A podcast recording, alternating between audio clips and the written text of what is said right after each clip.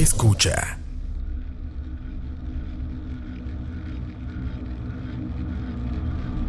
Saludos muchachos, ahí en el chat. Este, hoy se suponía que teníamos eh, un episodio de la casita del horror. Hoy estamos 31 de octubre, Halloween. Y pues había que hacer algo, pero pues hubo unas complicaciones ahí, varias personas no podían participar y, y no es la idea, entonces decidimos eh, hacer algo más. Roba no podía hoy, ni Coto tampoco, pero ho- hoy es un día especial que solo se puede hacer una vez al año y, y no podíamos de- dejarlo pasar, entonces nos, nos inventamos este episodio espe- especial donde vamos a hablar, donde vamos a buscar, digamos, información sobre las leyendas, sobre demonios, espíritus, chocarreros. Tratar de, tratar de investigar un poquito, digamos, de dónde viene todo eso, este, cuál, cuál es la, la raíz de todo eso, los nombres, de dónde vienen, qué tipo de, digamos, de entidad son, etcétera, etcétera. Sí, Ro- Roa no podía hoy, eh, Coto tampoco, entonces decidimos hacer esto, eh, pues, para, para hacer algo en Halloween que, que tiene que ser una, ya es una tradición, de hecho. Para aburrirlos y para que digan que no es canon. Ya, ya tengan, tengan ahí ya. Alégrense. De hecho, por cierto, de, de León, eh, que pregunta por Shaq, eh, Todavía no sabemos nada. todavía no sabemos. No, en realidad, ¿cuánto? Yo creo que como tres meses después nos dimos cuenta que, que sí, que estaba bien.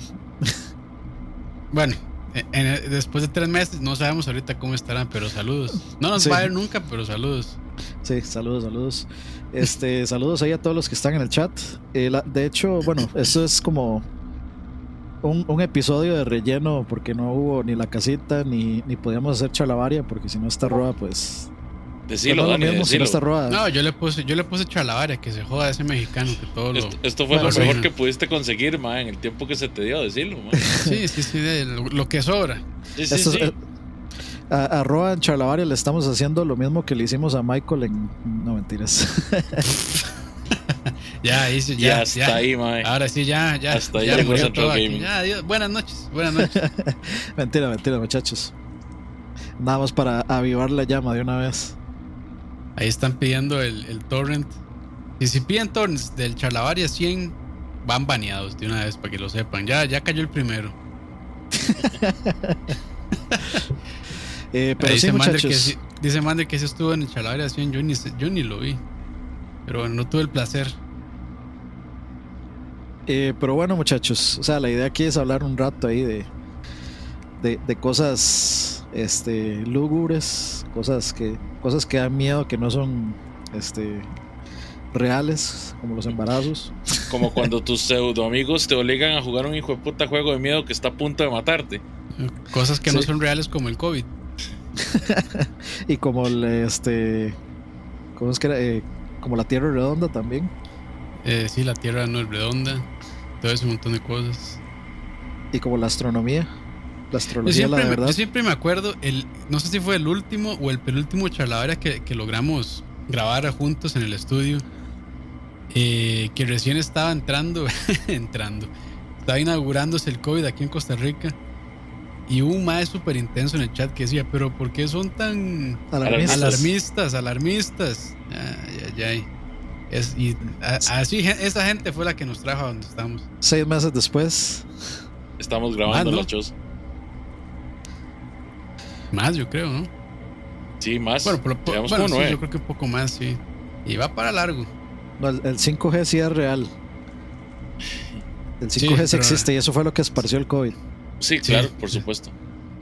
A mí Sí, me da risa porque la gente cree que ya el, el 31 de, de diciembre del 2020, Se acaba todo. mágicamente, ¡puf! Todo. Se, se todo bien. desaparece. Sí, todo chao, chao. O sea, todo, todo perfecto. Y que ya el primero de enero vamos a estar saliendo a la calle, vamos a estar tomando guaro en los bares, etcétera, etcétera. ¿Y Sí, qué va a pasar? Va a es seguir que esa- siendo la misma hora lugubre.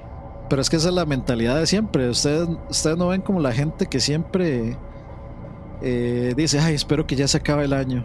Y ya, y ya el primero de enero están como... Renovados. Sí, sí, es como Según, que... según ellos. por- o sea, la- la- el calendario es una invención del ser humano, empezando por ahí. O sea, lo, lo que, lo que Uy, nosotros conocemos. Lo- otro que dice que el tiempo no existe. Dani, Sí, ¿qué putas está pasando, mae? Te estás metiendo con los caballeros del zodiaco, mae. Te estás No, eh, metiendo ahora con, los con, con los el- calendarios de los mayas. De ahí, el, mae. el- el tiempo sí existe, pero los calendarios son hechos por el ser humano, digamos. o sea, no, lo inventamos nosotros para determinar días, digamos. ¿Cuánto es un día? Nada más. O sea, no, no es como que tenga algún efecto mágico o, o algún efecto de que si llegamos a cumplimos 365 ya, La tierra este- es plana. hoja nueva. Trump va a ganar. Bueno, eso de que Trump va a ganar sí es cierto. Así es bastante, lamentablemente posible. Es sí, cuando los creepypastas se vuelven realidad. Más, de hecho estaba hablando con un compa que vive en Seattle y el mae me estaba diciendo que, o sea, la, la vara está fuerte, fuerte, fuertemente fea. Que el mae está viendo a ver si después de las elecciones, a lo mucho dos semanas se viene para acá, mae, porque en realidad sí hay como mucho movimiento de gente armándose por aquello que Trump no gane. Ustedes no vieron que eh, andaba un camión de Biden Harris y llegaron unos unas camionetas de, de Trump, o sea, de pro Trump, y le bloquearon el paso y tuvieron que irse porque no los dejaron no, no los dejaron nunca avanzar. Mm. No vi, pero Sí, me- sí, sí. Este, lo creo. Sí, sí, sí, sí. Este, o sea, está, está muy heavy el asunto ahí con, con lo de las votaciones. O sea, y, eh, el- el- la vara de, digamos, de ir a votar con las papeletas esas, es, aparentemente ya hay mucho chanchullo en varias ciudades y, y mucha cosa rara ahí. O sea, esa, esa Ay, vara va a estar muy, Y- y muy... dice, dice Trump que si él no gana, que igual no va a entregar el poder. Así puro, puro maduro. Así. Pero bueno. ¿Cómo es que se llama este mae? El, el- el de los bloqueos, Eliselmo, ¿cuál eh, Célimo, Célimo Célimo. Célimo, mae, es que eso es lo que ustedes no saben. Célimo se fue para, para Estados a hacer una, una asesoría allá. La, Sí, eh, sí. la democracia perfecta no existe, muchachos. No. La democracia perfecta Bienvenidos no al mundo real. Sí. A Chile. De hecho, voy a, po- voy a proponerles, porque eh, ayer estaba así como medio filosofando con una compa de que Uf, qué, pasaría si qué pasaría si fuéramos los últimos seres humanos, o sea, digamos que uno sea inmortal. Entonces uno, digamos, es completamente inmortal. No hay nada, una- absolutamente nada que lo pueda, digamos, matar, enfermar, envejecer, nada. Póngame, póngame ahí el intro de Príncipes del Universo. Príncipes del Universo. Sí, sí. Ok, entonces se los voy a, se los voy a- les voy a proponer esta, eh, eh, digamos, eh, este ejercicio, llamémosle a los del chat también. Son inmortales, nada los puede matar. Se van a quedar así como están ahorita. Eh, obviamente pueden engordar, pueden enflaquecer, lo que quieran. Entonces Ujú. ustedes son inmortales y se van a quedar hasta llegar al fin de la humanidad, digamos. Si es que llegamos a tener un fin, que estaría bastante seguro que eso iba a pasar. Entonces, digamos que solo existen dos personas inmortales en el planeta, un hombre y una mujer. ¿Ok? Entonces, una vez que ya, este, digamos, desaparece la humanidad y solo quedan esas dos personas y van a repoblar la Tierra, ¿qué harían? Le cortaría la cabeza porque al final solo quedará uno. Here we are. eh, está. Está muy fatalista eso. Sí, pero es, o sea, mi- yo lo que dije es, ok, la idea sería hacer como una cierta utopía, tratando de no repetir las cosas, porque, a ver, primero, no existiría, digamos, ninguna, ningún, este, temor teológico, eso de que Dios nos va a matar y, este, o si, si no alaban a Dios, la- se van a ir al infierno, todo eso. O sea, uno, uno, uno puede, digamos, escribir la historia como uno quiera. Escribir, digamos, la utopía como uno quiera. Entonces, ¿por dónde comenzarían? Dani, una pregunta. Dígame. En ese, en ese caso, ¿cómo harías para, para implementar un modelo de moralidad en la humanidad? En la nueva Con- humanidad. Ma, con Dungeons and Dragons se resuelve eso. Bueno, Este, no tengo nada yo- que decir en realidad. Estoy to- yo- muy bien, Campos. Yo, yo- creo, o sea, hay, hay un set de valores que es muy básico y es como muy inape- inapelable. que no necesariamente tiene que ver con los diez mandamientos, sino son valores que, que a uno se los han enseñado, como la honestidad, eh, no matar, no robar, bueno, no honestidad y, y, y, no robar vendrían siendo lo mismo. Si han visto el sketch de, de George Carlin sobre cómo reduce los diez mandamientos a dos, este, es muy bueno, búsquenlo. Bueno, pero Jesucristo ya había hecho eso. Sí, pero en este punto uno puede, uno puede decidir por lo siguiente. Uno puede decidir por totalmente desechar la historia anterior, o sea, nunca contarla y empezar de cero, obviamente aprendiendo de todo, de miles de años de civilización, ¿verdad? O sea, como decir, ok, yo creo que creo que el temor teológico de, de un temor de Dios no sirve para nada más que manipular, entonces voy a desechar completamente de la existencia de un ser superior. Pero es que incluso, o sea, pueden quitar todo eso, pero el, el, problema es que la inmortalidad no brinda perfección y el ser humano, este, por naturaleza es imperfecto, entonces uh -huh. de alguna u otra manera la va a cagar, mae. O sea, sí, si, sí, si, sí, O sea, y, y, si la historia nos ha enseñado, nos ha enseñado algo es que el ser humano la caga de múltiples maneras y de las mismas maneras muchas veces. Entonces, digamos que, o sea, que uno sea inmortal y que uno trate de, de, de cambiar lo que, entre comillas, se hizo mal anteriormente, no asegura que se vaya a perfeccionar. Tal vez sea así, hay cosas que se van a mejorar, pero no creo que la sociedad llegue a ser perfecta, incluso, digamos, haciendo un borrón y cuenta nueva. De hecho, es algo, eso es algo interesante este, que tiene Matrix que bueno, y, y, yo sé que bueno, creo que los tres somos bastante fans, pero una de las cosas que hablan es que bueno, hay muchas versiones de Matrix, bueno, y mm.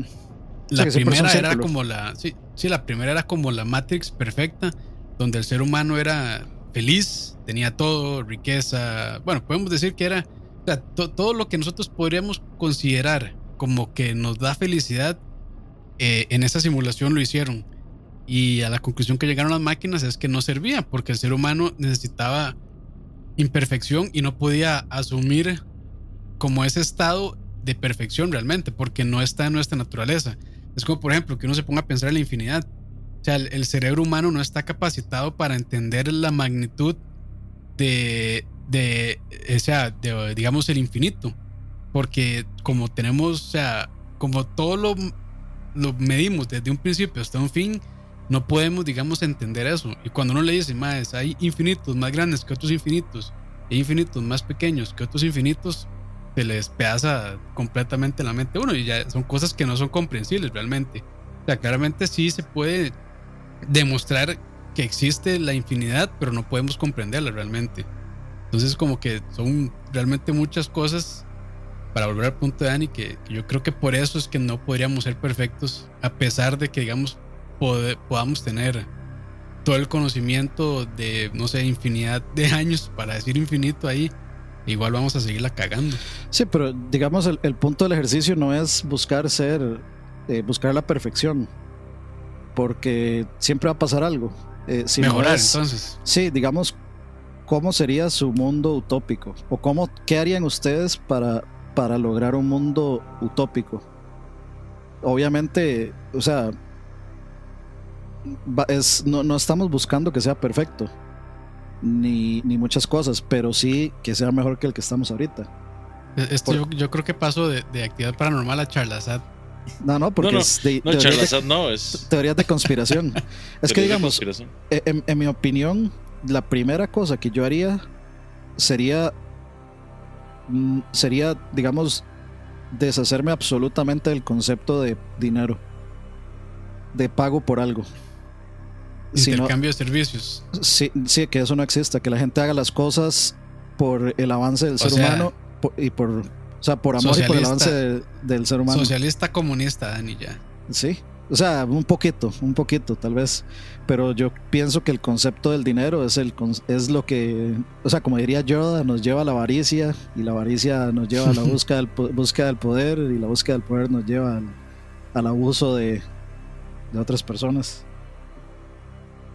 Dani, me tuviste, sí, pero me perdiste. No, pero sí, realmente, o sea, el, el dinero, eh, yo creo que el, el, problema actual de todas las sociedades, incluso en, en países desarrollados, es eh, generar riqueza. E incluso eso no asegura que la gente sea feliz. Sí, no, no asegura que la gente sea feliz, pero definitivamente, digamos. Eh, sí, en una sociedad capitalista que se rige por el dinero, pues claramente sí da ciertas comodidades. La naturaleza es, es, injusta, sí, pero. o sea, yo estoy de acuerdo que, el ser humano tiene muchas características salvajes, pero. Pero es que, eh, no pero, o sea, para algo tenemos el cerebro, digamos. Para algo somos, digamos, el ser más, entre comillas, evolucionado de, de la Tierra. Yo, yo, estoy en parte de acuerdo con eso de que la naturaleza es injusta, porque eh, o sea, conozco muchas historias de personas que se puede decir que la naturaleza fue injusta con ellas desde su nacimiento y aún así lograron salir adelante.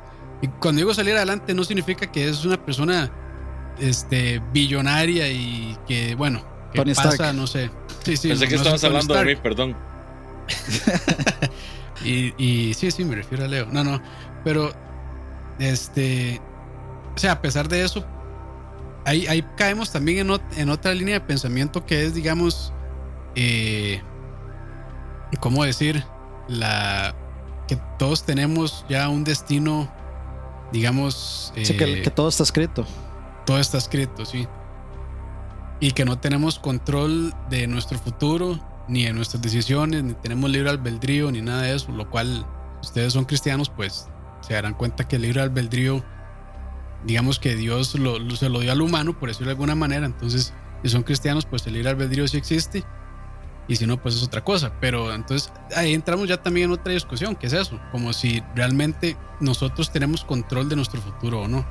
Entonces, al decir que la naturaleza es injusta, eh, está diciendo que ya desde un principio como que estamos destinados a fracasar. Y de hecho hay gente que, piensa así, y, no, estoy hablando los, del nihilismo, sino que nada más que el universo conspira para que no le vaya mal. Y, en muchas, porque en muchas ocasiones es cierto también. Es que yo, yo siempre he comulgado con el punto de que eh, la raíz de todo el mal es el dinero.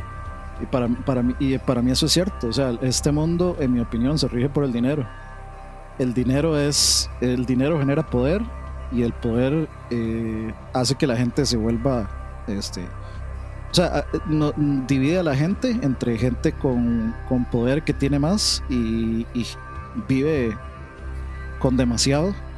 Y gente, gente que no tiene nada vive mal y y no, y no podemos ser ingenuos de pensar que la gente que vive mal eh, genera gente que va a vivir mal o peor y eso genera toda una situación de, clases sociales que pues obviamente eh, genera otro tipo de cosas como, como es el crimen por necesidades. Entonces yo siento que si o sea en mi utopía yo lo primero que me encargaría de hacer sería digamos desaparecer el concepto de dinero sino que la gente trabaje y la humanidad avance eh, por, por la responsabilidad de avanzar el ser, la, digamos, el ser humano, simplemente. Alguna gente no estará de acuerdo no, pero yo soy inmortal, le saco las espadas y a la verga todo, me vuelvo totalitario ahí. No, mentiras. No, y, algo interesante de la pandemia también es que eh, podemos decir que la gran mayoría nos estamos volviendo más pobres, pero los más ricos más bien se están volviendo más ricos. este, graciosamente o irónicamente realmente. Entonces, son esas como injusticias extrañas realmente que lo dejan a uno pensando, como que si realmente necesitamos o no necesitamos el dinero, porque al final el dinero es un papel y sí, la gente dice, sí, pues el dinero se respalda con, qué sé yo, con las riquezas de cada país o con el Producto Interno Bruto. Pero sí, el, el, dinero, el dinero es un concepto humano de posesión no es algo, no es algo material, no es algo que tenga, eso es algo que tiene un valor artificial que el ser humano le puso para, para cobrar por lo que está haciendo. O para cobrar ¿Saben dónde está el verdadero rol en, todo esto? Que el dinero en realidad, primero que nada, no tiene un valor real. todo el dinero que ustedes creen que tienen, todo ese, todo ese dinero que, que tienen ahorrado, todas esas, esas expectativas, todos esos sueños que ustedes tienen basados en dinero, en realidad no existe. Si el sistema colapsa mañana, no, no tienen nada. y eh, segundo, el, mejor ejemplo de eso es Fallout. Que en Fallout uno encuentra un montón de billetes que no sirven para nada, porque digamos la moneda son las chapas. Y no hay, y Pero- no hay oro que respalde o sea- ese dinero que existe. Pero es que aún, es que por eso, o sea, si eliminamos el dinero, el ser humano va a buscar otra moneda de cambio. Cacao, Ya, papás. Ya, Es- llámese, no sé, productos, lo que sea. O sea, siempre Es que el ser es humano va a tener, va a necesitar, digamos, intercambiar algún bien por otro o un servicio por otro. Es que ese es, el punto, ese es el punto, digamos, de lo de la utopía. Ok, solo quedamos dos personas, digamos, un hombre y una mujer. Es, ese hombre y esa mujer van a tener un hijo y lo van a educar con todo lo que ya hemos eh, sabido y, con, y hasta dónde hemos llegado. Entonces, digamos, con eh, igualdad, equidad, este, sin nada de, digamos, de, de racismo, ni homofobia, ni nada de ese tipo de cosas. ¿ok?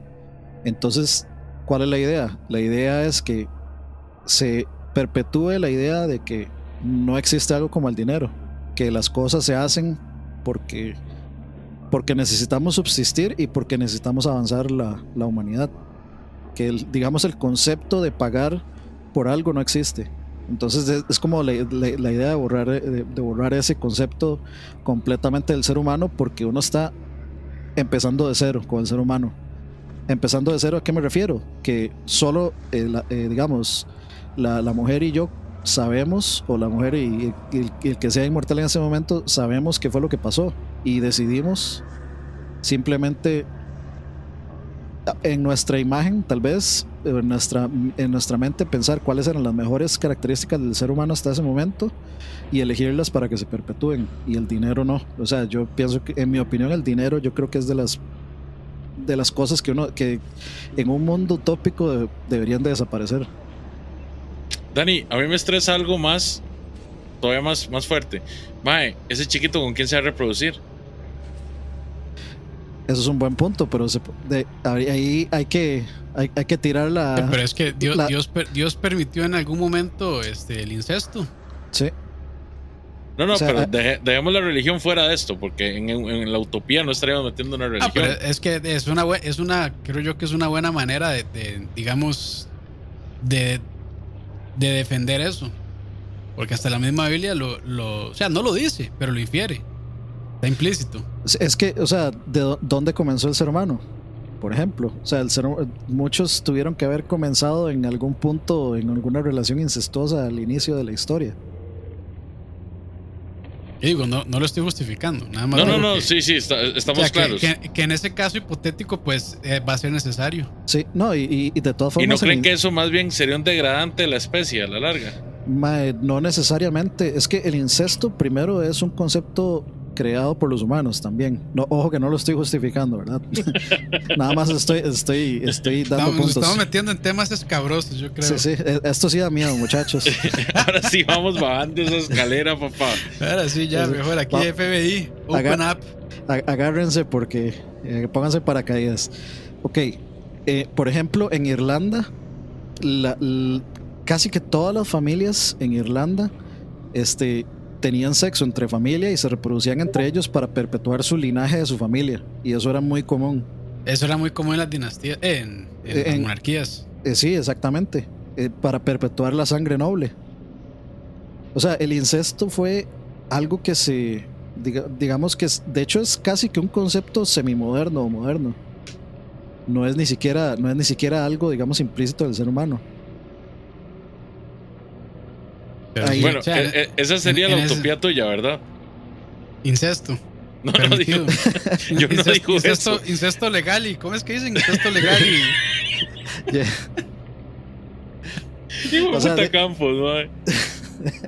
de- no, o sea, en esa utopía tendría que pasar, tendría que pasar así. Porque la idea es que son- Comunismo y incesto legal es lo que propone Dani, mae. Pero es, que también hay, mucho, hay muchas cosas, digamos, o sea, yo estoy no pensando en un montón de cosas, estoy pensando en si yo fuera, si yo estuviera con otra persona y fuéramos inmortales, ¿cómo reiniciaríamos la humanidad? Yo no estoy pensando como en el incesto, qué pasaría si, por ejemplo, de, este el primer, primogénito de, termina muriéndose o, termina, no sé, hay un montón de posibilidades que no estoy tomando en cuenta porque tampoco quiero, o sea, pensar tan profundo. profundizar en eso, sí. Sí, sí, eh, pero sí, digamos, si, si yo reiniciara la humanidad, por dónde comenzaríamos. Y es que tengo que plantearlo como que solo existimos dos personas, porque si yo dijera existimos muchas personas, ya no podría, ya yo no podría desaparecer el concepto de dinero. Porque si existen muchas personas, ya esas personas van a conocer el concepto de dinero y esas personas se van a, a o sea, la posibilidad siempre va a estar de que esas personas se van a regir por una economía siempre va a haber una persona como de aquí para subsistir, yo voy a vender mis servicios y páguenme. entonces, de alguna manera sí va a tener que existir una moneda, ¿no? No necesariamente.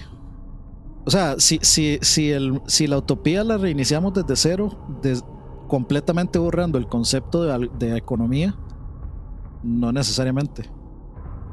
Entonces, esto que, esto que, dice Rolando Sanabria. no, no, dale. Perdón, esto que dice Rolando Sanabria, teniendo la oportunidad, ¿usted reiniciaría la, la, la humanidad? Madre, yo no. No. Yo no, yo, yo acabo esta mierda de una vez, ya. Y que el, y que el planeta siga su curso. Eso, eso es un buen punto. Bueno, y es que también creo que nosotros, este, como humanos, somos bien somos una egoístas. Egoístas, o sí, eh, no por ahí, egoístas también porque somos, somos nada, realmente. Eh, de hecho, eh, en un programa que estaba grabando con, con Juanqui, saludos a Juanqui, estábamos hablando de un video que no recuerdo muy bien el nombre, pero básicamente eh, contaba como la historia. no era ese. pero, contaba, contaba, la historia del universo y digamos la ventana de tiempo donde la vida es posible en, en la Tierra es minúsculo, o sea, es como nada realmente. Y digamos, la, el universo, por decirlo así, se creó. Bueno, no sé, no se puede decir que se creó, pero desde donde ellos parten, parten desde, digamos, desde cuando ya está la humanidad acá establecida. Y como a los. El video dura como media hora. Y a los. Como a los 15 segundos ya la humanidad no existe. Y, a, como va avanzando el tiempo es exponencialmente. Entonces, es, es nada más como para darse una idea que realmente nosotros acá no somos ni mierda. Y digamos, eh, eh, eh, creo que eso es un pensamiento, cuando uno se siente muy pichudo o que se siente que todo lo sabe, y creo que a todos nos ha pasado eso algunas veces. Nada más es como recordar lo minúsculos que somos en, en, cuanto a, digamos, tiempo, espacio y demás.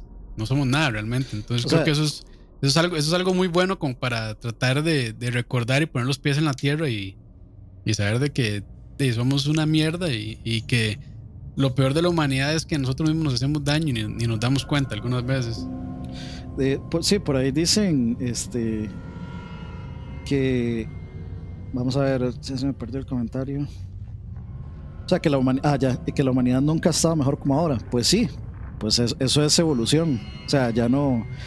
Sí, en, cuanto, a, en cuanto a números eh, duros y puros, sí. O sea, la expectativa de vida es más alta, este, digamos que. Y, eso es, más que todo porque tenemos mejores servicios de salud, mejor acceso a la información, educación y demás. Entonces yo creo que sí, estamos en un periodo de la vida en que realmente estamos viendo mejor que nuestra. yo, yo creo que cada generación logra vivir un poco mejor que su, que su generación pasada, que sus antepasados. quien diga, quien, y quien diga lo contrario, pues es respetable y puede tener eh, puntos muy válidos, pero yo, mi opinión es que no.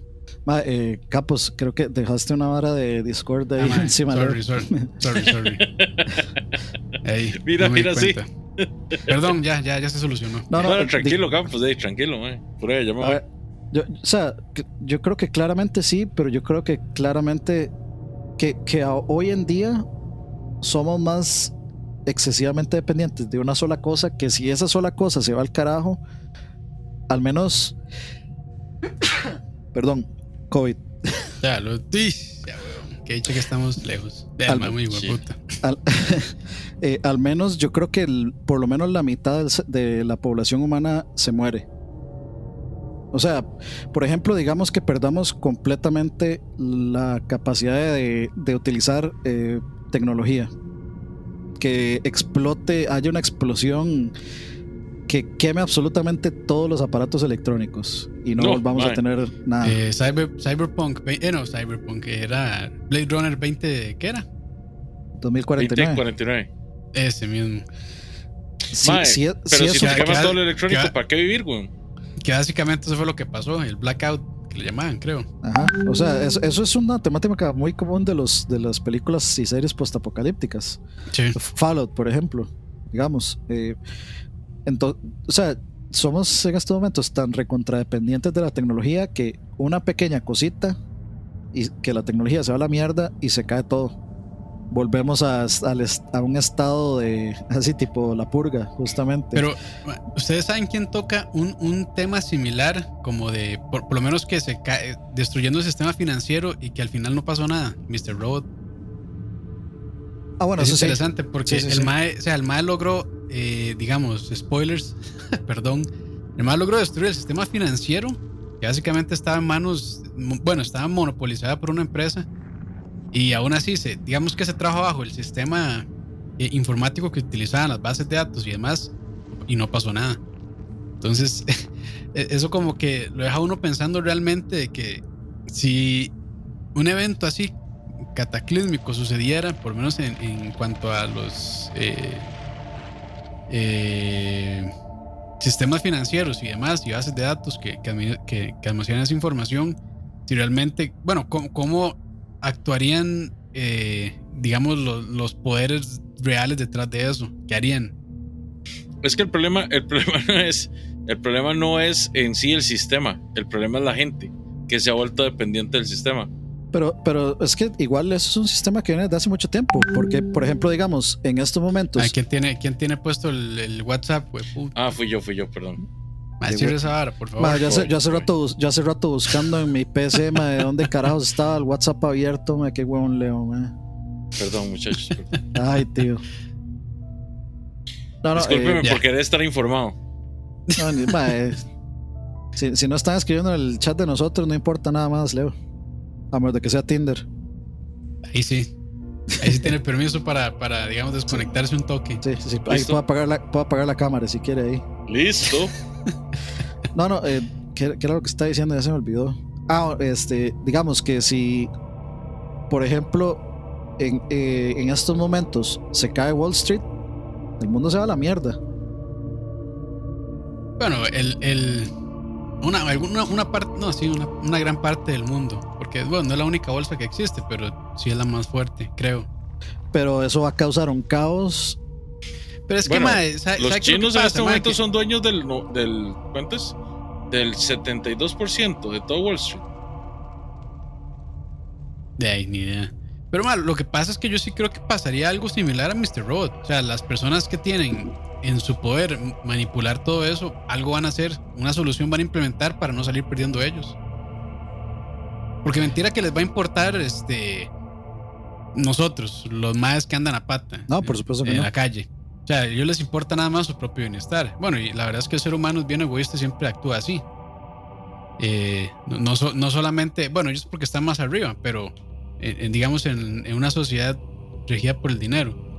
Pero de ahí a nosotros también nos pasa mucho, mu- mucho eso en, en otras cosas. O sea, vamos, a, vamos a proponer, ahora estamos hablando de puras teorías de conspiración ahora. Comenzamos con una, Uf. con una teoría netamente filosófica, pero ahora nos vamos a meter ahí en teorías conspiranoicas. Pero Dani, espérate para ver cuáles son los, cuál es la utopía de Campos. Ah, bueno, sí, Delen. ¿Cuál, Delen, Delen. cuál es mi, cuál es mi Delen, utopía? Delen. O sea, ¿qué, qué, qué haría, qué haría usted en ese, en ese escenario de, de Adán, Eva, inmortales? ¿Qué, qué, Mae. qué- qué cosas, ¿Qué cosas tomaría de lo que hemos hecho hasta ahora como para hacer una, o como para comenzar o reiniciar un, un mundo utópico, digamos? Me unificaría todas las consolas y que solo existiera una. Uf. Creo que eso nos, nos quitaría muchos problemas de la, de la sociedad. Ya no habrían fanboys. Ya no habría fanboys.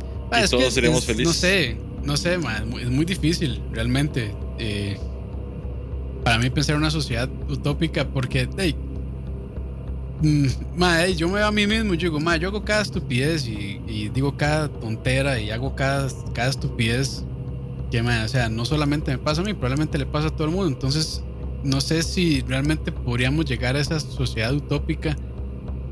No sé, ma, tal soy muy pesimista. Pensar de que, de que lo logremos, no, no creo más. muy difícil. O sea, mi, mi, mi pesimismo no me deja ver más allá, creo. Ok. Bueno, la mía sería muy sencilla, en realidad. Sería una mezcla de Matrix, eh, vamos a ver, Matrix, Inception y Ready Player One. O sea, que usted agarraría a todos los seres humanos y los convertiría en baterías para su propio servidor. Para poder En jugar, realidad te estaba pensando que fuera algo voluntario. para poder jugar al Phasmophobia. Exacto. Yo haría simulaciones, o sea, cada quien puede comprar su- la simulación que quiera y pueden estar ahí cierta cantidad de tiempo. Muy, muy, muy comunista, sí, pero, pero sí, digamos, usted es, usted es capaz de, su, de, de manejar su propia utopía. Y es que también lo- que pasa es que, por ejemplo, si vemos, digamos, sociedades capitalistas tienen fallos muy grandes. Si vemos este, eh, otros lugares que son más socialistas, también tienen sus fallas. Entonces, no sé, como que, y, y cuando intentan hacer estos, eh, estos híbridos entre sociedades capitalistas, comunistas, socialistas o liberales, como quieran decirle, igual tienen sus fallas. Entonces, como que realmente ningún, ninguna filosofía socioeconómica, política, lo que sea, funciona realmente bien.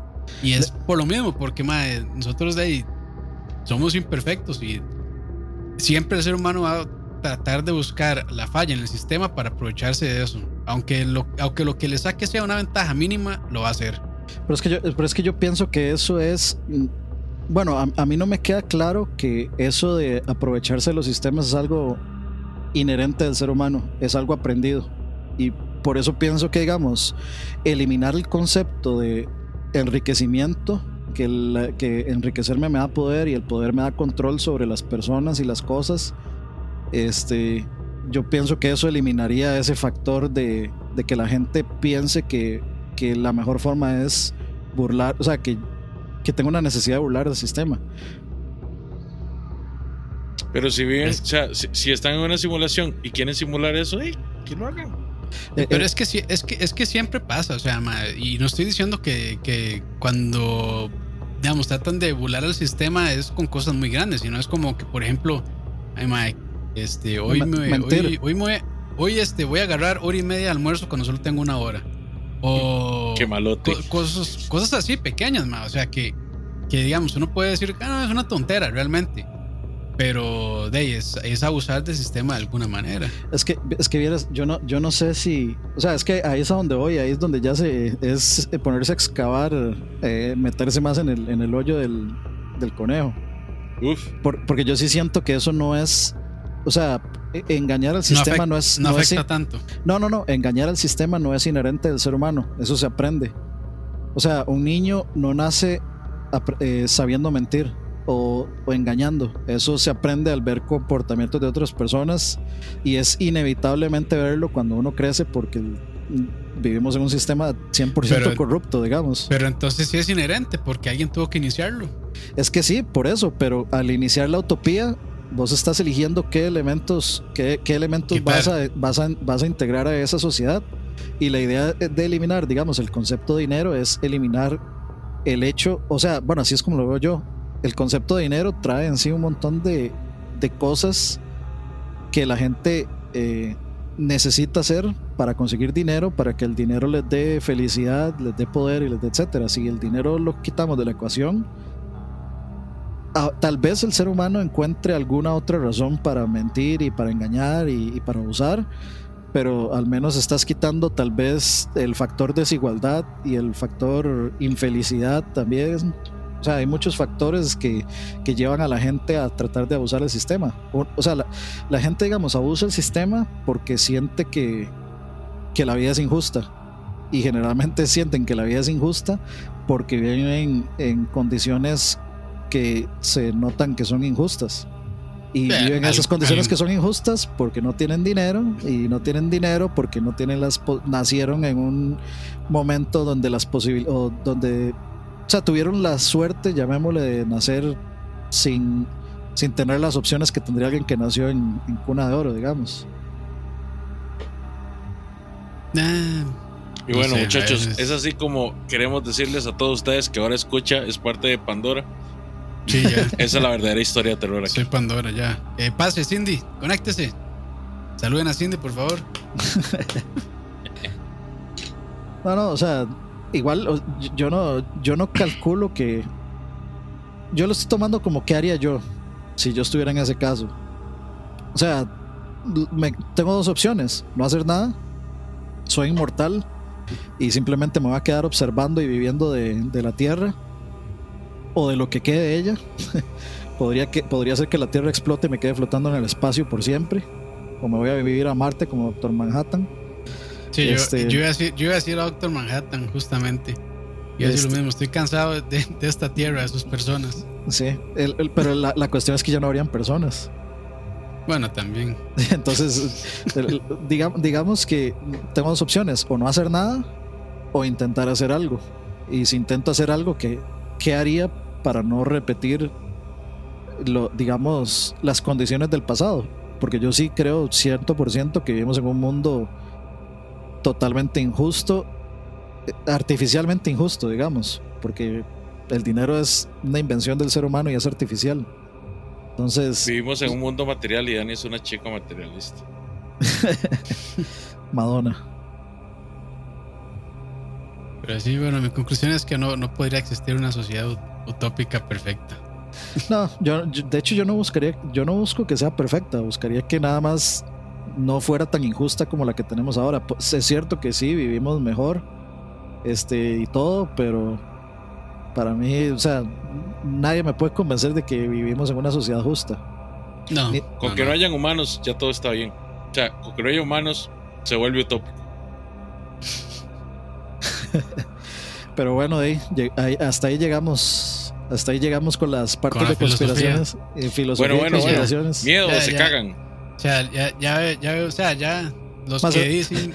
Se los nos fueron ya pensaban- 43 minutos hablando de eso. que No, pero los que ya pensaban que, eran, que éramos idiotas, sí, somos idiotas, pero no estúpidos. Sí, al menos no apoyamos la pesca de arrastre. Putas. E- Eliminaría Amén. la, eliminaría la pesca de arrastre en el mundo utópico.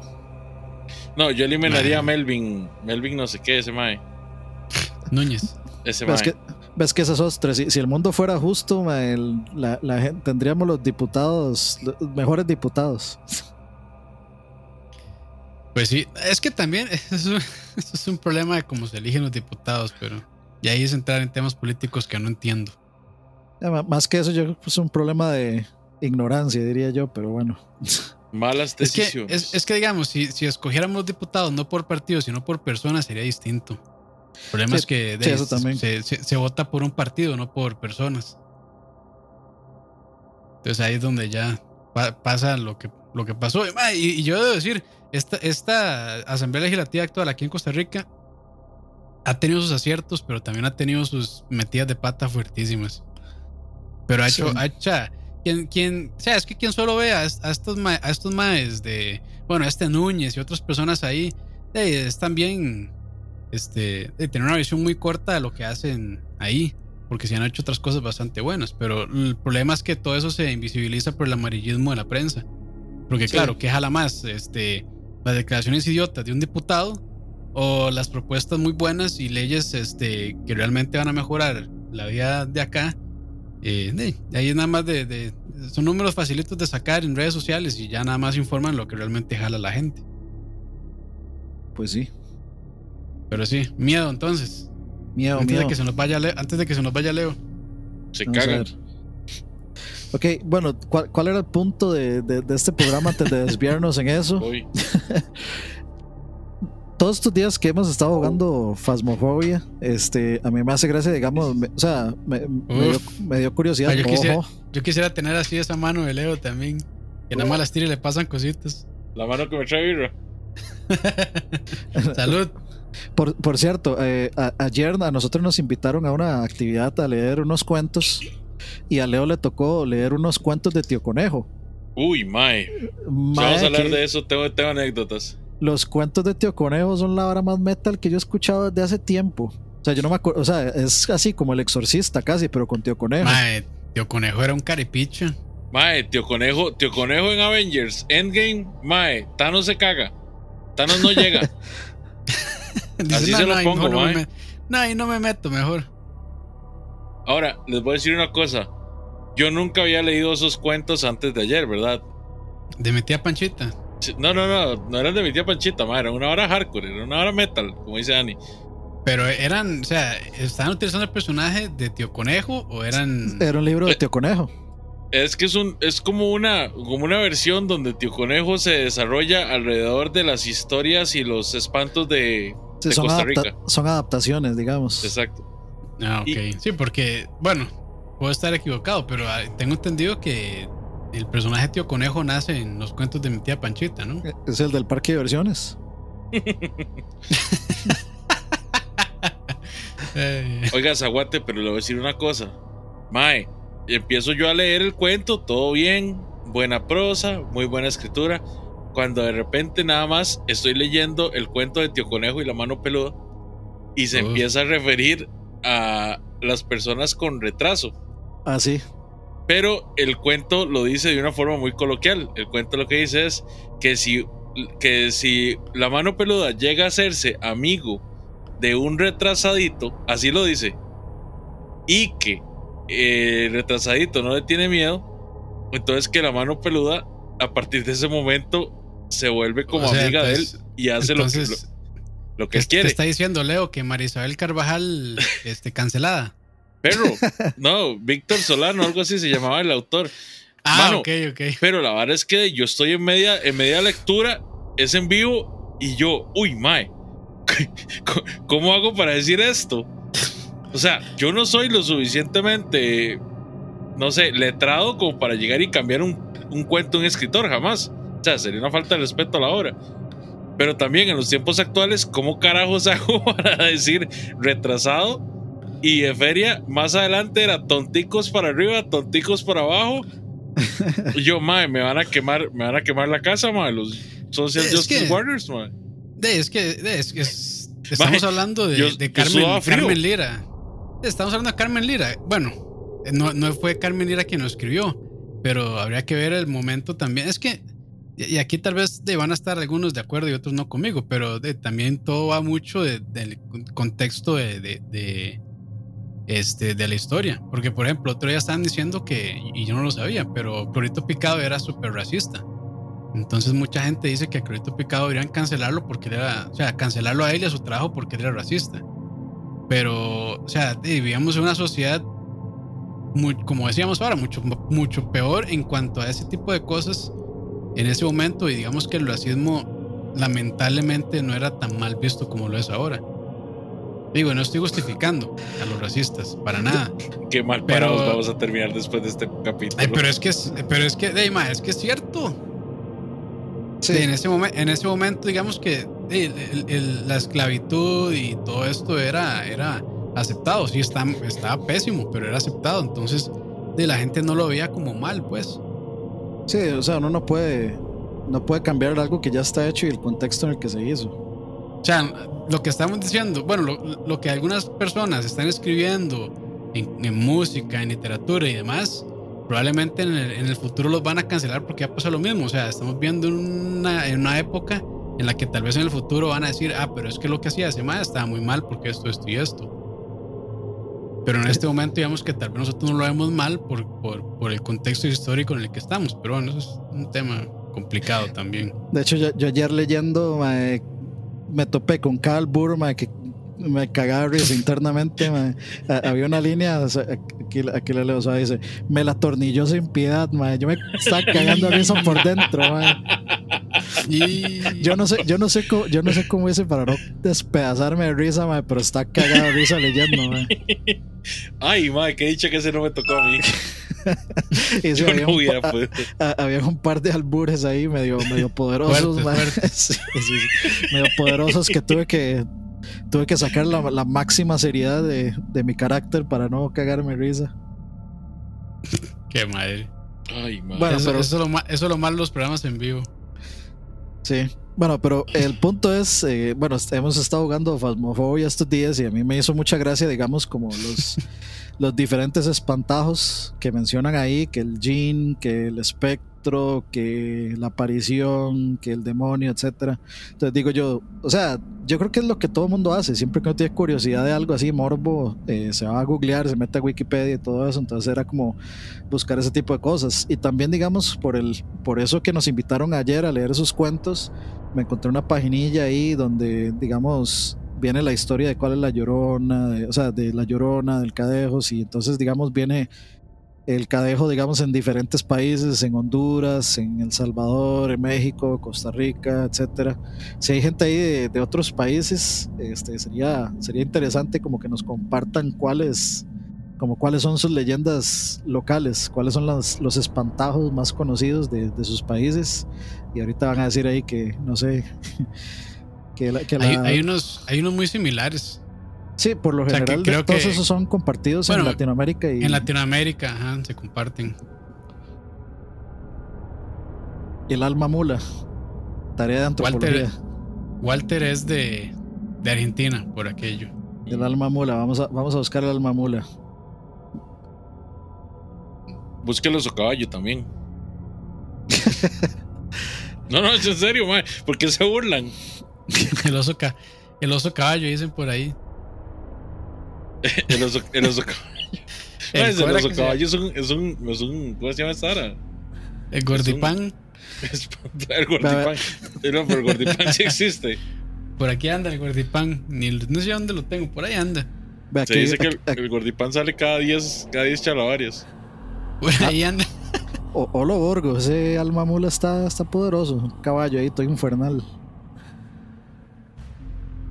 es como que es que como que cambian, porque bueno, ahí creo que, no recuerdo el nombre de, esta leyenda, de esta leyenda acá en Costa Rica, pero hay uno que, que básicamente es este, que, por ejemplo, hay personas que, de, qué sé yo, están borrachos o demás en la noche y siempre a esas personas les aparece una persona que anda en caballo, les ofrece el ride, digamos, por decirlo así, se lo llevan y mientras están montados en el caballo, se dan cuenta que la persona que los lleva se va transformando en, en un demonio. ¿La cegua? Eh, eh, no, no, no es la cegua. No, la Que, no me acuerdo cómo era que se llama. Es que la, la, cegua, es un, digamos, es una mujer con cara de caballo. Ajá, que se va transformando. Pero ese otro sí es una persona que va en caballo se va transformando en el diablo. Ah, Pero no eh, recuerdo cuál era el nombre de ese. Walter, al hombre lobo en Argentina le dicen lobizón, porque eso me hace entender por fin, por fin un chiste de rompeportones. ¿En serio? Sí, porque hay un, hay un sketch que se llama Teleteatros eh, Malos, eh, pero cortitos. Malos, pero cortitos, claro. Ajá, y, y, hay una del hombre lobo que es uno de los mejores. Y, y entonces el mae va cantando: ¿Qué te agarra? ¿Qué te come? ¿Qué te come el lobizón? Entonces yo no entendía qué era lo que decía. Entonces eso me, eso me hizo entender ya algo. Wow. por ahí. Pero bueno, entonces Dani, en esa página, a ver, cuéntenos una de, de, los orígenes de alguna de esas leyendas. De hecho, aquí, me, aquí, me, encontré el Almamula, entonces vamos a ver, dice... Eh, está fuerte, ya lo estaba leyendo yo. Vamos a ver. Eh, dice, hola a todos usuarios, usuarios de Wikibestial. Es un... Como, un wiki de, de, bestias, o sea, demonios. Ahora suena como, no sé, como, como sitio de... Sitio de citas de furros. Dice, eh, les quisiera contar sobre una leyenda muy popular de aquí, Salta, Argentina, es la leyenda del alma mula o mulánima, que es así, dato, esta es la leyenda original y tiene mucha creencia en Dios, así que si eres ateo o no crees en Dios, te sugiero que trates de leer, pero no le prestes mucha atención a esas partes de la leyenda porque yo respeto cada cultura. Está bien. Según dice la leyenda, este ser era una hermosa mujer sin moral que cometió perversos actos con su hermano, hablando de incesto. Se cancela todo, muchachos. Se cancela la utopía. Sí, ya no. Dice, eh, cometió perversos actos con su hermano, su padre y hasta con un cura del pueblo, y nunca se arrepintió de ello. En castigo antes de su muerte, ella habría sido maldecida por Dios, quien la habría convertido en una mula de color plomiza que arrastra unas pesadas cadenas. O sea, es una mezcla ahí de... De, varias leyendas. Cadejo, sí, es un, híbrido ahí, una quimera. Es, muy peligrosa ya que puede matar a patadas a quien encuentre en la alta noche serrana. Se dice que ella vaga por las noches en lo espeso de los montes y recorre los alrededores de las poblaciones en días de tormenta. Da gritos de dolor que hielan la sangre de quienes lo escuchan debido a que va arrastrando un freno. Eh, me imagino que los frenos de que usan los, como los carruajes, ¿no? Supongo que le produce los, los caballos, sí, los caballos también tienen freno. De mano.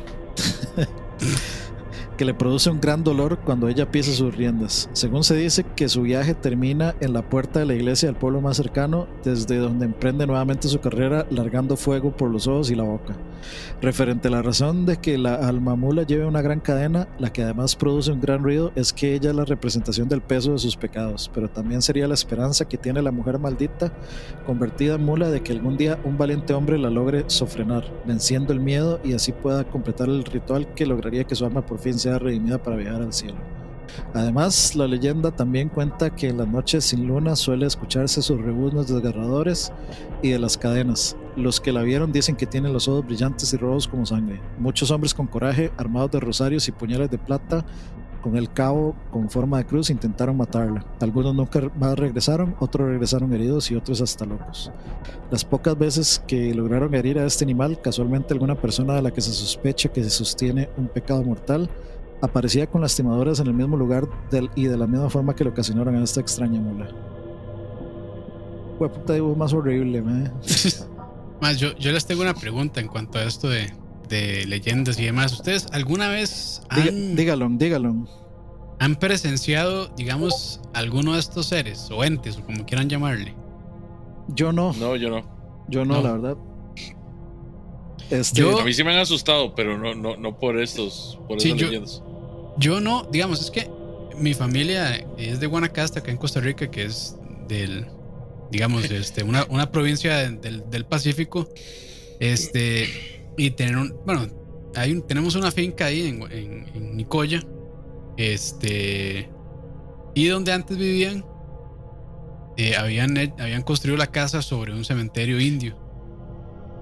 Y ahí mis tías y mis tíos y, personas que, que, vieron ahí sí decían que los asustaba mucho. Y bueno, mi abuelo sí contó que se le apareció el cadejo un par de veces. Eh, también venados que trataban de matarlo. Y, o sea, hay cosas así. Lo que pasa es que mi abuelo en ese momento era un gran borracho. Entonces, pues es, es fácil de justificar de que en su borrachera pues vean cosas. Pero este, mis tías, que eran borrachas, Sí, este, me contaron, digamos, de que ellas eh, presenciaron a brujas haciendo, haciendo brujerías ahí en, en, unos cerros, unas montañas cerca de la propiedad. Y decían que sí se, se, transformaban, que vieron una vez que se transformó en un pajarraco así enorme. Y yo ese, uno de esos pajarracos sí los vi una vez de noche. ¿En dónde? ¿En, realmente, ¿O allá en Guanacaste? Eh, no, en Guanacaste, sí. Y yo sí, digamos, ellas decían, es que esos, esos pajarracos se ríen como mujeres locas. Y yo si viera, era un pájaro bastante grande. Y cuando se rió, ma, ¿por qué se ríe Leo, carepicha? Es cierto, es algo sumamente incorrecto y no lo voy a decir, ma. Pero la, cuestión es que yo una vez vi uno de esos pájaros, ma, y sí, realmente se, cuando cantaban, digamos, sí se, este, sí se reían como, como mujer. Y sí me dio bastante miedo, ¿sabes? Muchachalacas. Sí, sí, sí. O sea, yo. Y, la verdad es que en esa finca sí sucedían cosas extrañas. Este, se veían esferas en las noches dando vueltas en la casa. Y se aparecían animales muertos y demás. Entonces sí. Este, había, había, había cosas ahí extrañas en ese lugar. Y mis tías y mis tíos decían que probablemente era porque ellos incorrectamente habían profanado unas tumbas de los indígenas. De hecho, eso sí dicen que eso es demasiado, digamos, este, común. Esa vara de las de que las casas que están encima de tumbas eh, de indígenas siempre tienen actividad paranormal. Puta, y es que hay que darse varas, pero Guana es, como un imán, ¿verdad? Para lo paranormal. Eh, es que de ahí estaban los eh, asentamientos chorotegas. Sí. Sí. Y digamos, en las, creo que en las costas sucede mucho eso también. De, también es que, bueno, hay, muchas varas ahí. Eh, obviamente, o sea, el, pueblo indígena es, tienden a ser muy supersticiosos y, y de practicar cosas de rituales y cosas así, eh, purgas, limpias. Que, que, hay que, decir, nosotros lo vemos raro, pero para ellos es lo más normal del mundo, ¿verdad? Por, supuesto.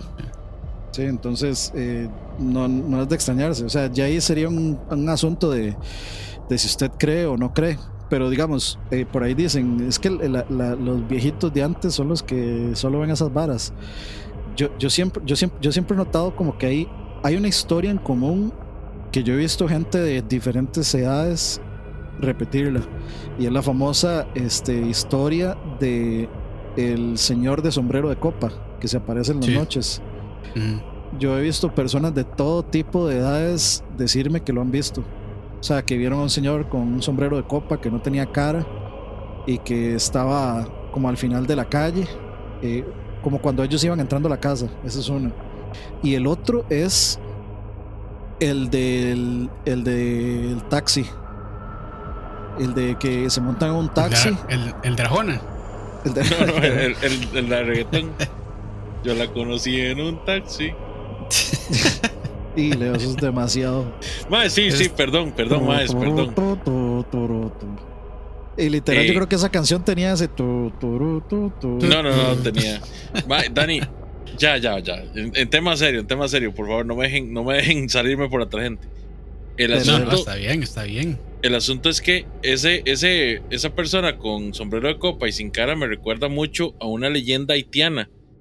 En, Haitian, en Haití le Mm. tienen mucho miedo al varón Samedi o Samahedi. No estoy seguro cómo es el nombre. Sam- sí, creo que, creo que es- sí, sí, sí. Vamos a ver. Y es un personaje muy, muy similar a ese. Qué curioso que lo vieran acá, ¿verdad? Vamos a ver. Mitología, varón Sam, Samedi o Samedi. Dice, también escrito como varón Samdi, Bawon Samedi o Bawon Sa- Samdi. Es uno de los Loa en el vudú haitiano. Vamos a ver qué es un Loa. Los Loa. También escrito Loa, o sea, es Loa, Loa. ok. Son los espíritus del vudú haitiano y del vudú de Luisiana. También son referidos como misteres y los invisibles. Y son intermediarios de entre bon Dieu, ah, bon Dieu, buen, buen Dios, en francés, el creador supremo que es distante hacia el mundo y la humanidad. Sin embargo, a diferencia de los santos y ángeles, no solo se les reza, sino que se les sirve. Cada uno son seres individuales con sus propios gustos, distintos ritmos sagrados, canciones, bailes, símbolos rituales y formas especiales de servicio. Contrariamente a la creencia popular, los Loa no son deidades en sí mismas, sino que son intermediarios para y dependientes de un bon Dieu distante. Entonces, bueno, eso es Loa. Dice Baron Samedi, es uno del Loa del vudú italiano, eh, vudú haitiano. Dice Samedi es el Loa de los muertos junto con las numerosas encarnaciones como el Barón Cimetière, Barón Lacroix y Barón Crimin Criminel. Es sincretizado con San Martín de Porres. Es el líder de la familia Guedé de Loa. Su esposa es Loa, la Loa, Mamá Brigitte. Sus símbolos son el esqueleto, el ataúd, una cruz negro y aperos agrícolas. Ah, no, verga, yo no voy a dormir con esa foto. No, si es tan ¿saben, ¿saben qué? man. ¿Saben qué? era la foto Digamos, que vi, man. Sí, sí.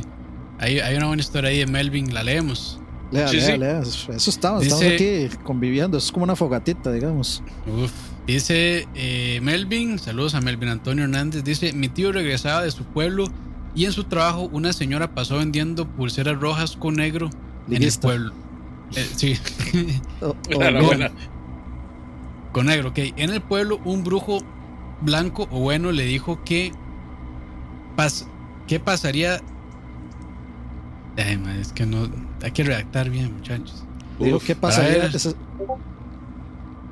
¿Qué pasaría Ah, eh, pasaría? Ah, sí, que pasaría a esta señora y que no le comprara nada. Que no le comprara nada. Ah, perdón. o sea, le, le- le advirtió que iba a pasar la señora Ajá, y le, y le dijo que no le comprara nada. Ajá. Que no le compraran nada, sí. Perdón, más bien ahí fue que yo leí mal. El idiota soy yo. Y nadie le compró nada y la señora les dijo que le pasarían cosas malas a todos los que no le compraron. Lo que pasó es que un compañero de mi tío que eh, vivió en el mismo pueblo se fue dos semanas de vacaciones y tuvo un accidente con un amigo del que tenían Un arma corta. un arma, sí, tenían un arma corta y jugando le dispararon en el estómago, o sea, un arma, eh, un Sí, disparo, pues. De, de- de calibre pequeñito. Ajá. Al final el muchacho no volvió a comer, le cortaron parte del estómago y tendrá que comer por sonda el resto de su vida. Ish. Verga. Eh, Sí, que- sí. Sa- ¿Saben qué? Digamos, el día que estábamos jugando Phasmophobia, a mí realmente no me dio miedo nada de, de donde aparecían los fantasmas y esas cosas. Lo que realmente me dio miedo es cuando estaban usando la Ouija. yo, yo eso le dije a mi primo cuando estábamos hablando de esto. Donde me mataron, donde ustedes salieron, salieron corriendo y me dejaron ahí solo. Yo no, yo no estaba ahí, yo estaba monitoreando. Fue, fue Pero sí, ma, a justamente, mí- ma, a mí fue realmente, justamente en o sea, esa parte.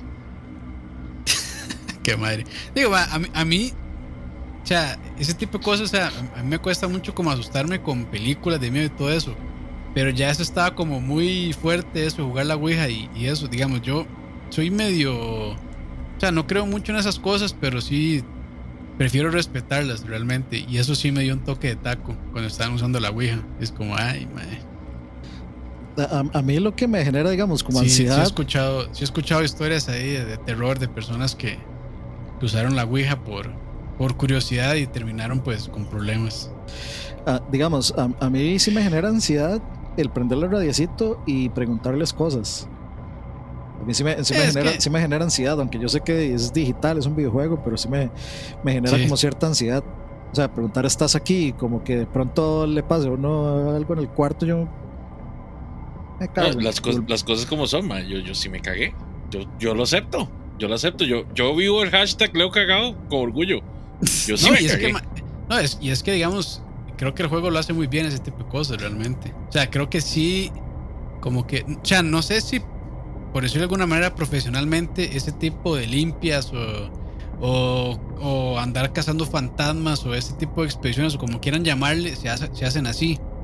Pero creo que el juego hace una, un buen trabajo como para demostrar lo que haría, digamos, un grupo de este tipo de personas que tal vez no es que ande haciendo limpias, sino que tal vez andan buscando que algo se les manifieste. Sí, sí. Y sí, sí, entonces ese- eso sí, digamos, esa parte de la Ouija sí. Debo decir Déjeme. que sí, sí, sí me cagué un poco ahí. Déjeme contarles la anécdota de la segunda sesión que tuvimos de, de jugando, ¿verdad? Yo, Phasmophobia. yo no, yo no pude verla. En esa Perdón. Campus no estaba. La cuestión es que eh, en la primera partida, éramos Sí. Paddy, Diego, y, y Leo y yo. Ajá. ustedes saben que yo soy un pendejo. güey. Y yo para lo paranormal, la verdad es esa. Yo lo acepto. Yo me cago con lo paranormal. Y lo acepto. No, y, y- y yo creo que vamos, con ese tipo de cosas sí hay que tener cierto cuidado también, cierto tacto. Mae, Y, y la cuestión es que estoy jugando con Dani contra mi buen juicio, de nuevo. Estoy jugando con Dani, con Paddy y con. ¿Con quién más estamos jugando? Con Diego. Estamos en la primera partida y empiezan a parpadear los. Empiezan a parpadear los focos. Y empiezan a parpadear los focos. Y empieza la lámpara de mi cuarto en esto. Mae, y me Ah, quedo es que yo. ya cuando pasan esas cosas es como puta. Mae, y me quedo yo. Mierda. Mierda, ¿qué pasó? Porque estaba jugando con la luz apagada solo con la lámpara. Y me quedo como 10 segundos frío, frío, frío. Y yo, Maes, Maes, están viendo esta hora. Y nadie me responde. Pero yo sigo viendo la ventana del Discord y sigo viendo el juego. Y todo, todo lo demás en el cuarto se calla. Y yo, Mae, ¿qué es esta picha? Mae, me voy a morir. Para no cansarlos con el cuento, ya al rato me volví a conectar, todo el mundo nos cagamos de risa. Yo les dije, más, me cagué, la verdad, se me fue la luz, me, me cagué. Y Dígale que me cagué. Sí, exactamente. Seguimos jugando, ¿verdad? Siguió siendo toda una picha. Por dicha, Dani lo mataron. Justicia divina. Y al rato, como a las dos horas, bajo yo y nada más veo a mi tata de mi mamá, pero cagados de risa, destornillados de risa. Uh, lo vacilaron. Me quedo yo, qué raro, ¿qué les pasa? Bueno, resulta que mi mamá llegó y vio que estábamos streameando. Entonces le dijo a mi papá, juguémosle una broma. Ma, y se Qué fueron a apagar ma. el breaker. Qué y lo subieron y lo volvieron a bajar. Qué bueno, mae. Mae, y yo, pero ustedes están fucking locos. O sea, ustedes saben el, el- el sufrimiento. O sea, mae, yo perdí tres años de vida útil de esfínter en eso. Ya no aprieta tanto como antes, mae. No, brother, o sea, yo ya son tres años antes que voy a tener que usar pañal. Eso no se fucking hace. Qué bien sus mae. Qué, qué bien sus tatas, mae. Los amo. Sí, sí, es una, una birra para los tatas de Leo. Sí, sí, sí, sí. No, nunca vamos a poder trolear a Leo de ese, a ese Qué nivel. grandes. Más, fueron 10 segundos de mi vida en que mi corazón se detuvo, mi espalda se congeló, hasta que llegué a la conclusión de, ma, idiota. O sea, no hay forma en la que el juego pueda controlar la, la lámpara. La lámpara no está conectada a internet. Porque sí, en mi mente en ese momento pasaron todos los cálculos posibles que se pudieran. Eh, a Álvaro Fonseca, mae, ¿cómo busco el video? Tengo, tengo ganas, para, tal vez para que Campo lo busque y tal vez lo ponga en pantalla ahí. A ver qué. Dice, maes, ¿no han visto el Ah, el video video del ruso. ruso. que se fue a cazar a Siberia y el mae lo empiezan a atacar durante la noche? El mae pasa toda la noche sentado en la base de un tronco disparando. No, no, Uy. yo, yo- yo no he visto esa vara. Que heavy. La historia de la cabra que se columpiaba. Suena como chistoso. Suena eso. como. Yo conozco, pero el elefante.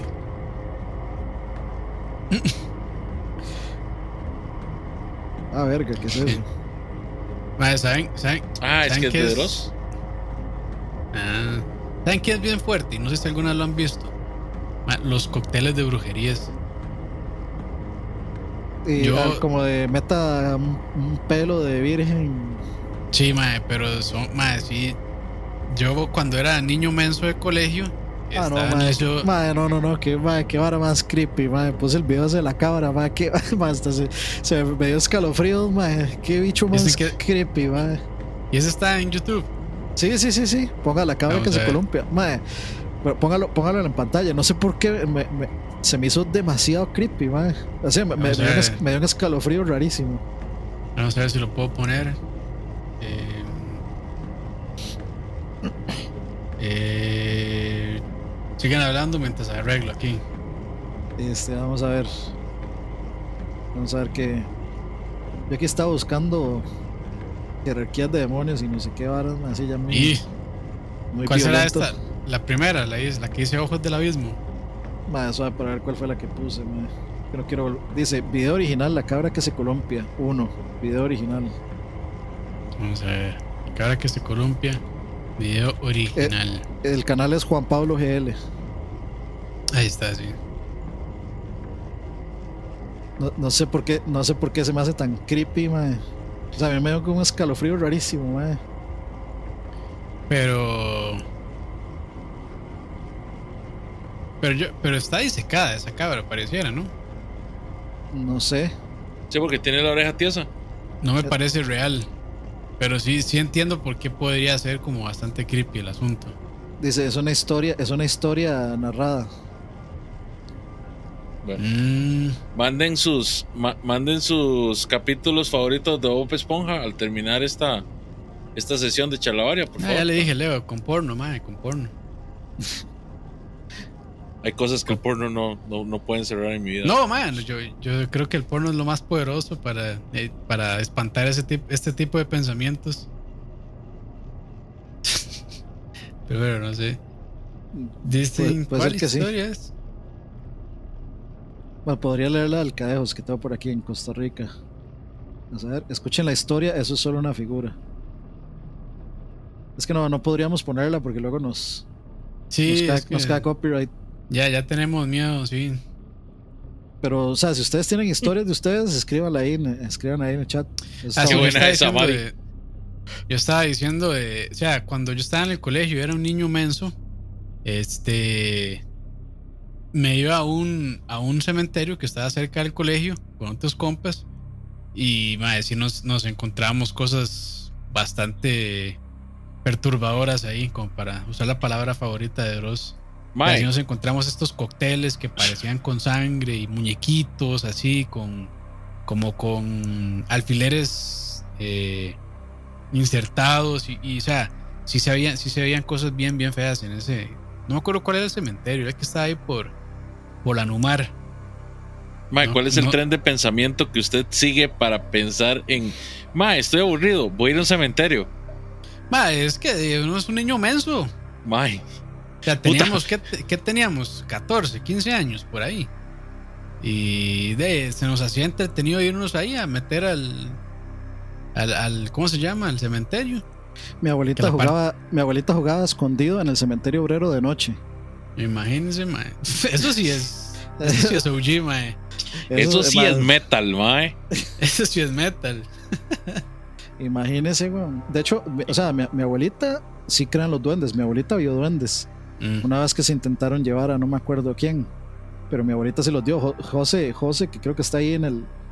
En el, Alfaro. Mm. en el chat, sí. eh, seguramente también mi abuelita le contó la historia de los duendes. Yo también creo en los duendes, weón. Ahí en Turrialba los asaltan con una, con una varilla. de- Con una rama, como a Juanqui. Sí.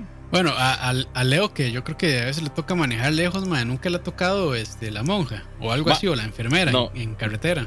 No, no, no, no. La mona. Decís vos.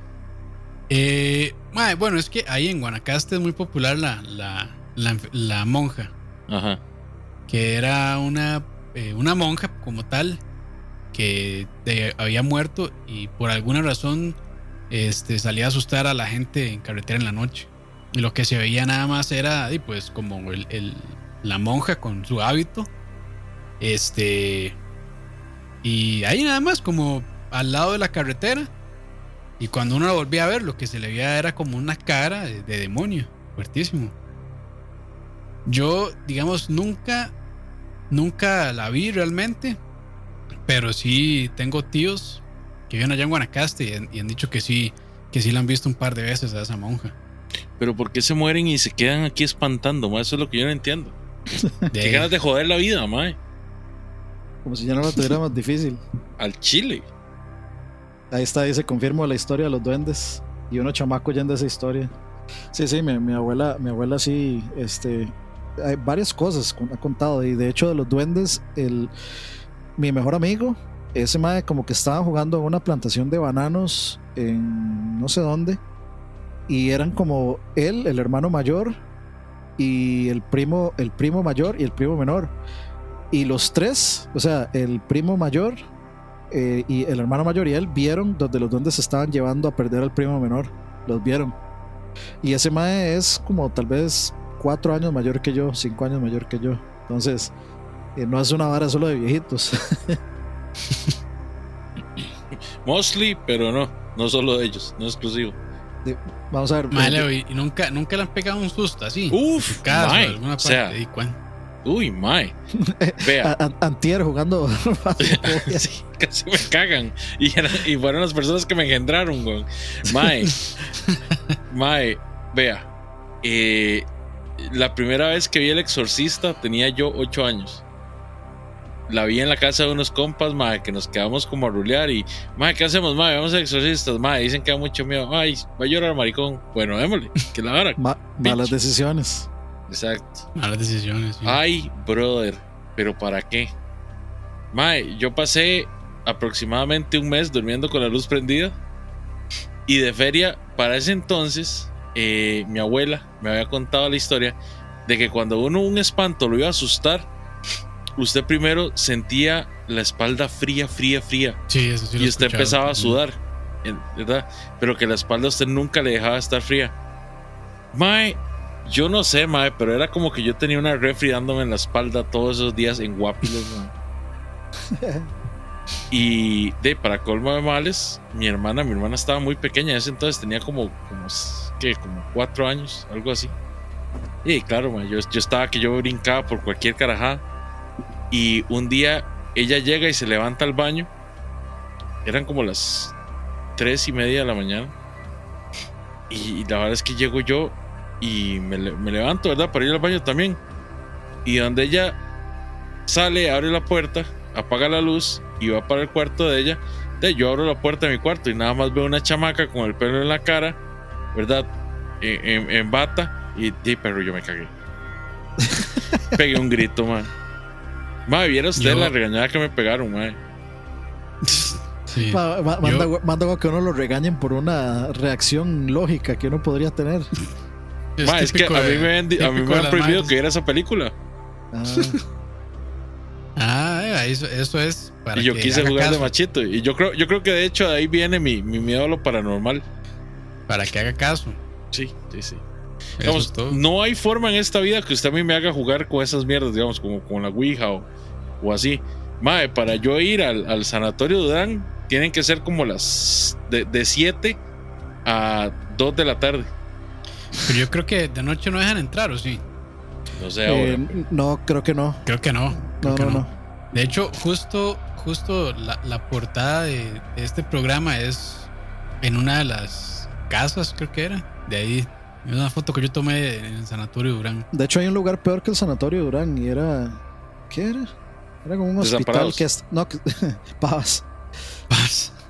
Eh, no, no, hay, hay- hay- hay como un hospital que está ahí cerca del sanatorio o por ahí, o por esa área, que es peor.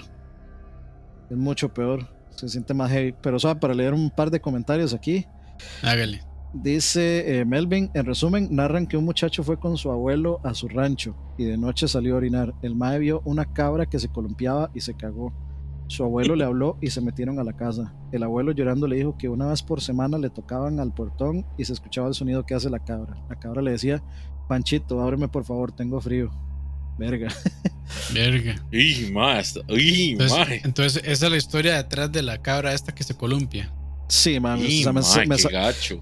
me sale ese bicho y me cierro a pichazos. Sí. Yo- Vamos a ver, yo- eh, suave, para leer sí- la, la- la- Ah, bueno, la- dale, dale. La otra, nada más para que no se me pierda el mensaje. Dice Walter, eh, cuando yo era chico vivía en casa, vivía en una casa que el fondo daba a un campo grande que había invernáculos o viveros. Una noche empezaron a empujar y tratar de abrir el picaporte de la puerta. Pero como había un sillón trabando la puerta, no se abría. Y con mi mamá y una de mis hermanas nos pusimos a retener la puerta. Apenas paró todo, s- salimos a ver y no había nadie. Está Verga. fuerte. Sí. Eh, Yo, digamos, yo, yo nunca he tenido así como, este, como que me hayan asustado a mí directamente, pero, este, o sea, yo creo que para hallarse un buen susto, incluso ni, ni es tan necesario realmente, este, como ver cosas eh, paranormales. Aunque yo cuando estuve internado en el Senare, en el, este, bueno, no me acuerdo cuál era el nombre de ese lugar. Eh, pero eso se llama Senare, aquí en Costa Rica. Es un hospital de rehabilitación física. Este, y no, y no entré ahí por problemas de alcohol, solo para aclarar. Eh, la cuestión es que, este, de, me tocaba dormir, dormir ahí. Este, y muy cerca estaba en un pabellón donde había personas este, que estaban internadas por accidentes de tránsito y tenían las peores fracturas de la vida. Y del, o sea, es doloroso, o sea, es súper doloroso solo ver, digamos, eh, las heridas o incluso a veces las úlceras que se les hacen en la espalda por estar acostados. Pero lo que es peor es escuchar los gritos de esas personas en la noche. Ah, Eso sí, realmente, o sea, atemoriza a cualquiera. Y, y, o sea, y, y no solo porque, o sea, gritan feo del dolor, sino porque creo que uno realmente llega en parte a sentir el dolor que ellos tienen. Y sí es bien feo. Y bueno, y también ahí en el hospital, pero yo creo que sí era que lo hacían jodiendo algunos enfermeros hijueputas. Que sí se ponían, es- se ponían sábanas y se ponían ahí como vueltas por los pasillos en la man. noche, los caripiches. ¡Ah! Los. es- no. Porque Yo una vez sí, una yo vez sí los un par de, una vez yo sí vi un par de sombras. Es que los más eran como compas también, esa es la vara. Entonces, de, como que ya llegan, llegan este, a, a cierto nivel de confianza y se pueden hacer esas varas los más. Bueno, de, de hecho, o sea, Pero antes, sí. an- a- antes de decir lo que iba a decir, a Walter no le pareció suficientemente hecho verga el- la historia que contó y tenía que cerrar con lo siguiente. Esa noche murió mi tío que siempre le decía a mi mamá que cuando muera le iba a molestar. Ah, no, como mierda. Y. Se, se imagina. Era un, era un espíritu vengativo, así, el- sin asco. sí. Pero, ah, no, lo que iba a decir es que la- yo creo que creo que de las historias así de, de apariciones, la más conocida, creo, es la monja del vaso en el San Juan. Esa, esa no me la sé. No ¿En la sé yo.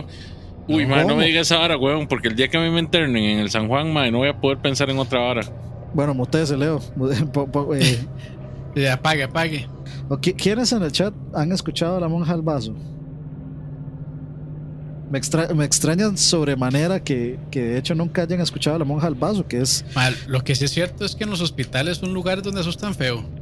Eh, la monja del vaso. Es una monja que, este, supuestamente la historia es como que la madre una vez le negó un, un vaso con agua a un enfermo y el enfermo se Ah, murió. creo que sí, sí. Y entonces eh, es una, es, digamos, es una monja que llega y, y- y le lleva agua a la gente que tiene sed. Y la- y, o sea, yo sí he escuchado muchísima gente que, que ha dicho que sí la han visto. Y hay un doctor igual, ese sí no me la sabía yo. Sí, No, yo, yo escuché la de la monja del vaso. Pero mal, los, los hospitales realmente son lugares tétricos. Ahora sí, O sea, de- es que. Más, es- pero ¿saben, ¿saben qué es lo peor? O sea, bueno, no sé si alguna vez les ha tocado a ustedes o los que están en el chat estar internados en un hospital. Pero ma, lo peor que le pueden decir a uno es: ma, en esa cama en la que usted está acostado, hace unos meses murió una persona. Madre, Mae, es que pero ¿quién, ¿qué quién puede clase ser tan hijo de puta? ¿Qué clase de hijo de eso? puta te dice eso, mae? Ma, y pe- lo que pasa es que es cierto, ma, lamentablemente es cierto. O sea, es muy feo decirlo, pero. O sea, y Sí, aunque no pero se lo digan. Ma, no, y aunque no se lo digan, aunque no se lo digan, ma, uno, pues, es, o sea, puede estar consciente de que tal vez ahí murió una persona. O sea, uno- uno podría concientizarse así, este, asumir que en absolutamente todas las camas que hay en, el, en cualquier hospital, al menos una persona se ha muerto ahí.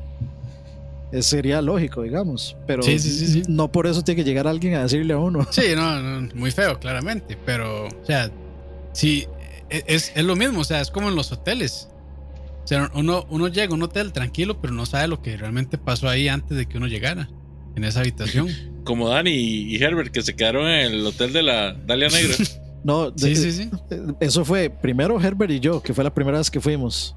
Y luego mi primo y yo, Paddy y yo, cuando, cuando ese mae, ese mae fue conmigo al E3, creo que 2000, 2013, 2014, algo así. Y, y como, y como ese hotel justamente estaba tan cerca del, del, del lugar, eh, volvimos a alquilar ahí mismo. Y fue, fue ahí cuando yo me di cuenta que ese era ese hotel, porque el mae, el, el taxista, ya cuando iba- ya, se- ya íbamos de vuelta al aeropuerto para regresarnos para acá. Y entonces el mae nos dijo, ah, sí, sí, el hotel de los asesinatos. Y yo, "¿Ah, ¿qué? sí, sí, sí, ese es el, Sí, hotel sí. donde hubo un famoso asesinato y este, una muchacha ahí que eh, misteriosamente eh, apareció en la, en la cosa de agua que hay en el techo. El cabrón apareció Uf, ahí la no había... peluda. Uf, uf, cote conejo. Pero sí, ah, bueno, y José, José, José ahí había dicho que era un hospital de leprosos. El que está ahí por el. Está cerca del sanatorio, ese es peor. Elisa Lam. Ah, sí, cierto, sí, sí, sí, sí. Vamos a ver.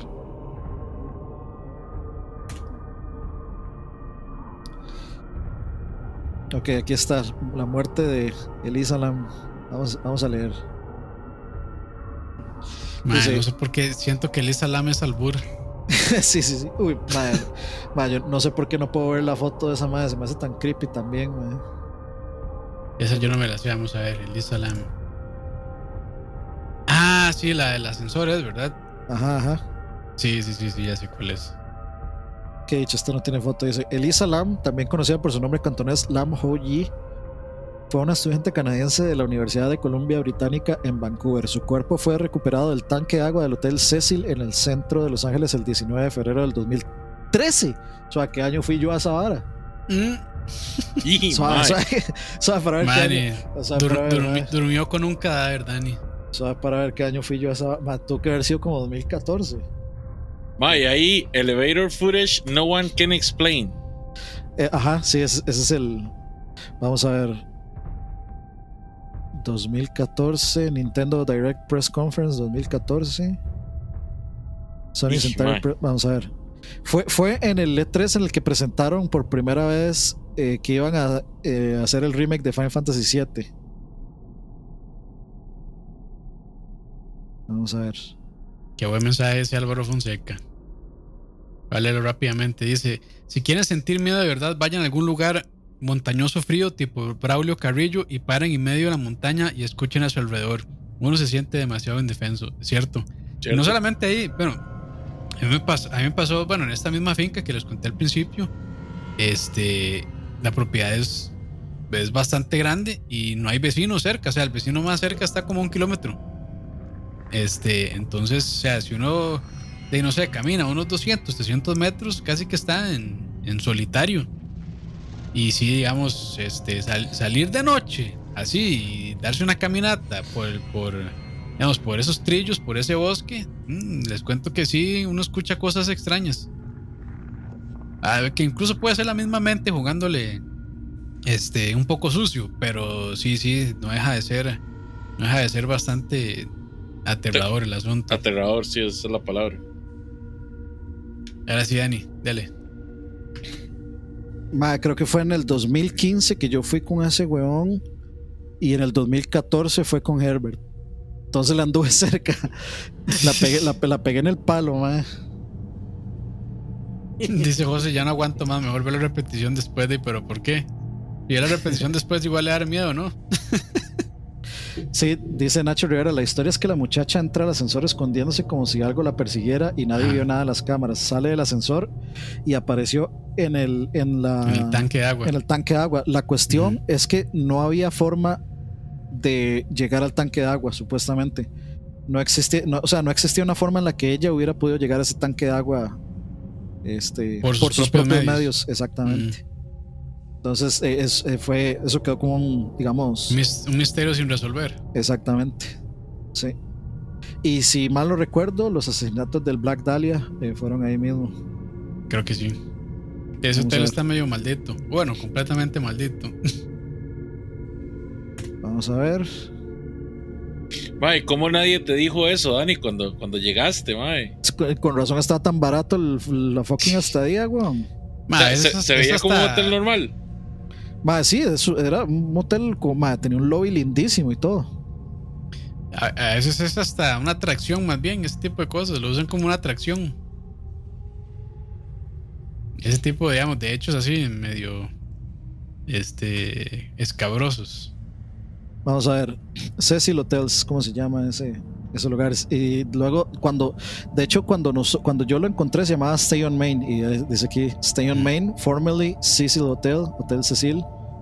Es a budget hotel. O sea, es un hotel, digamos, barato en downtown Los Ángeles.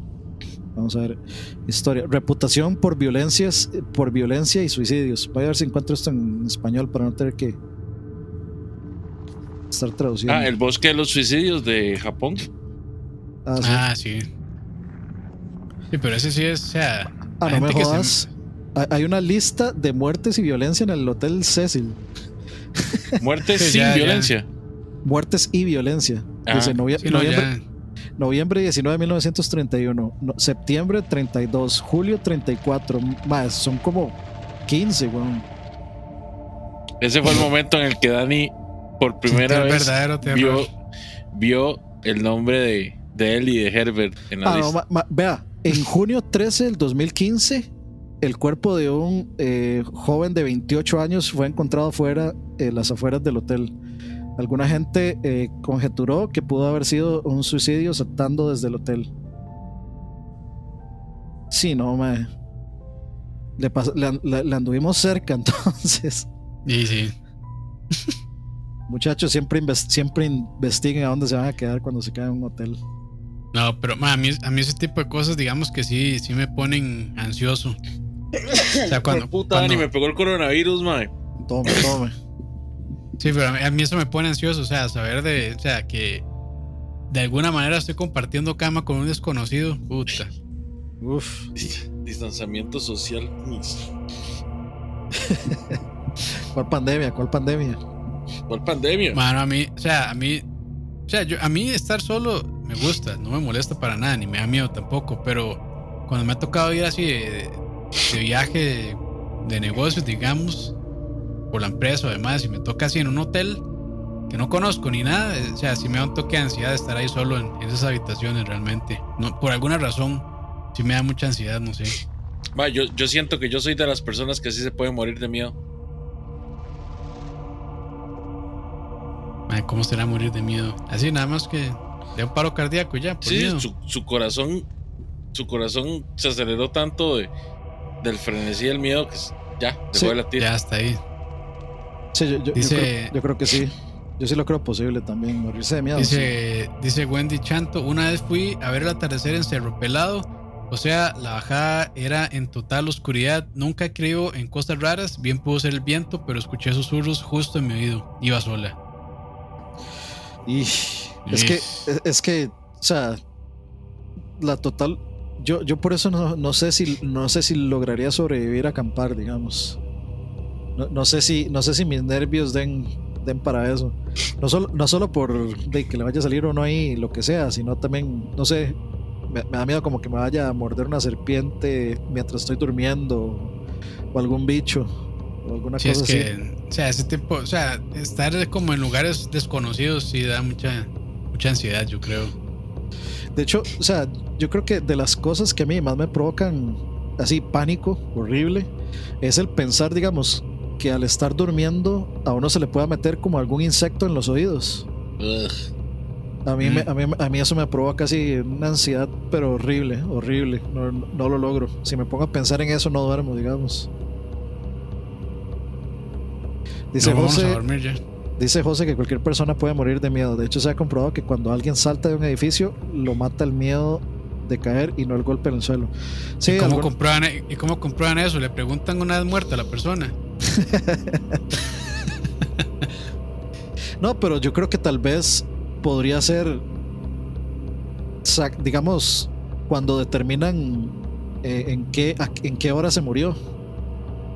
O sea, si, si, si tal vez se murió antes de que... O sea, si el impacto realmente no fue lo que lo mató, tal vez, Sí. tal vez se murió de un infarto y no del impacto. Yo estaba vacilando por aquello. Sí, sí, sí. No, no, pero también para, ir- para esclarecer alguna, alguna Ma, posibilidad. usted- ma, usted sabe que me estoy dando cuenta de algo. Todos los ¿Qué? grandes sustos que yo me he llevado en mi vida ha sido por culpa de mi familia. ma, mi familia son, son unos infelices, mae. Mae, recuerdo que otro susto grande que tuve yo fue una vez que estaba cuidando a mi sobrino. Ma, estaba cuidando a mi sobrino como... ¿Qué, qué tenía ese mae? Tal vez como unos 5 años. Ma, estábamos en la choza y la verdad es que de ahí eran como las como las 7. Mae, y de ahí se va la luz y yo, mae, eso da un toque mientras prendo una candela. Entonces el mae llega, se levanta del, del- del sillón donde estaba jugando, se fue. Se puso en el- se fue para el patio, que era un patio cerrado. Se quedó viendo y hace así. Y me dice, tío Leo, ¿quién es él? Y yo, como, ¿quién es quién? Y voy me fijo y no hay nadie. Y le digo yo, ¿quién? Entonces me vuelve a ver, se me queda viendo y me dice, no, tío, nadie. Y se va riendo y se sienta al sillón. ¡Ay, perro! Yo nada más me quedo y le digo, mae, este, a- a- agarre, esa, agarre sus varas y vámonos, va- vamos a la pulpería, weón. Qué, qué buena forma de sacarle plata, tío Leo. Ah, mae. ¿Qué va, mae? A mí con, con esa vara no, mae. Yo con esa vara no. ¿Usted sa- se imagina si, si Leo viviera con alguien que es sonámbulo? Y no, se muere, mae. O sea, pero de esos sonámbulos no de los que andan deambulando por la casa, sino de los que se quedan en pie nada más. Ahí a la par de la Mae, cama. Que, o sea, sí, o sea, como que nada más, o en, o en la puerta, sí, que nada más estén de pie y ya. Ajá, ajá. Mae, eso, eso sí debe dar un taco, pero terrible. Ojalá, ojalá esa vara que se paren afuera, afuera de la puerta de uno, pero de espaldas viendo a la pared. Y uno haya visto la bruja de Blair recientemente.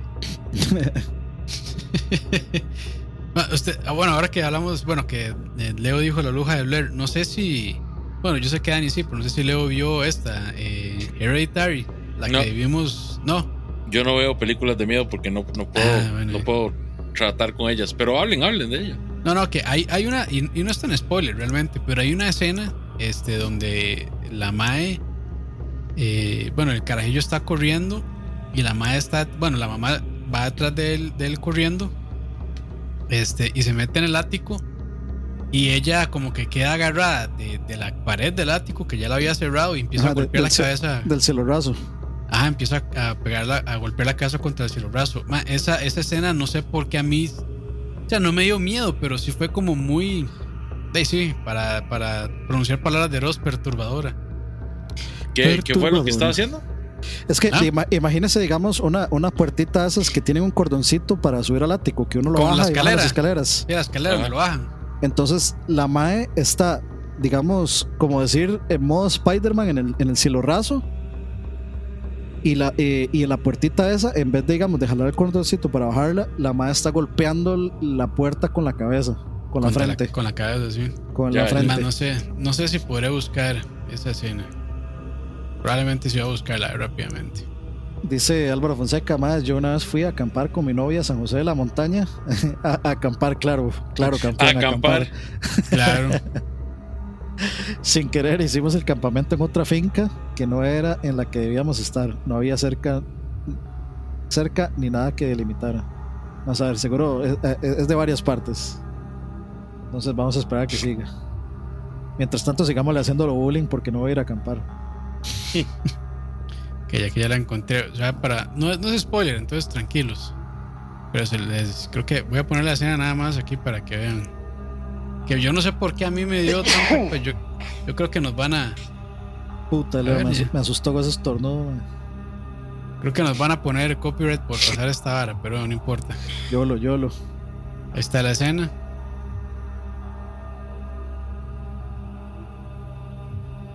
Ahí, o sea, ahí.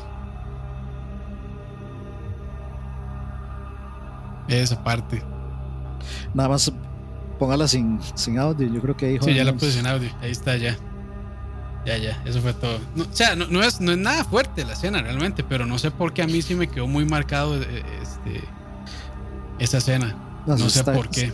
Sí está heavy, man. Sí está, sí está, sí está fuerte, sí, ya. Bueno, y si saben lo que pasa después, de, también se pone tiene más contexto. Pero sí, solo verla así. Sí, dice Opele Pod que le dio escalofrío. Sí, mae. No sé, no sé por qué, pero sí es como extraña esa escena. Bueno, para seguir la historia con el pecador de Álvaro Fonseca, dice: la vara, la vara es que como a las 2 de la mañana nos cayó un en cuadra y nos prendió las luces. No se imaginan el susto que nos pegó. Terminamos echando todo el carro y saliendo despichados.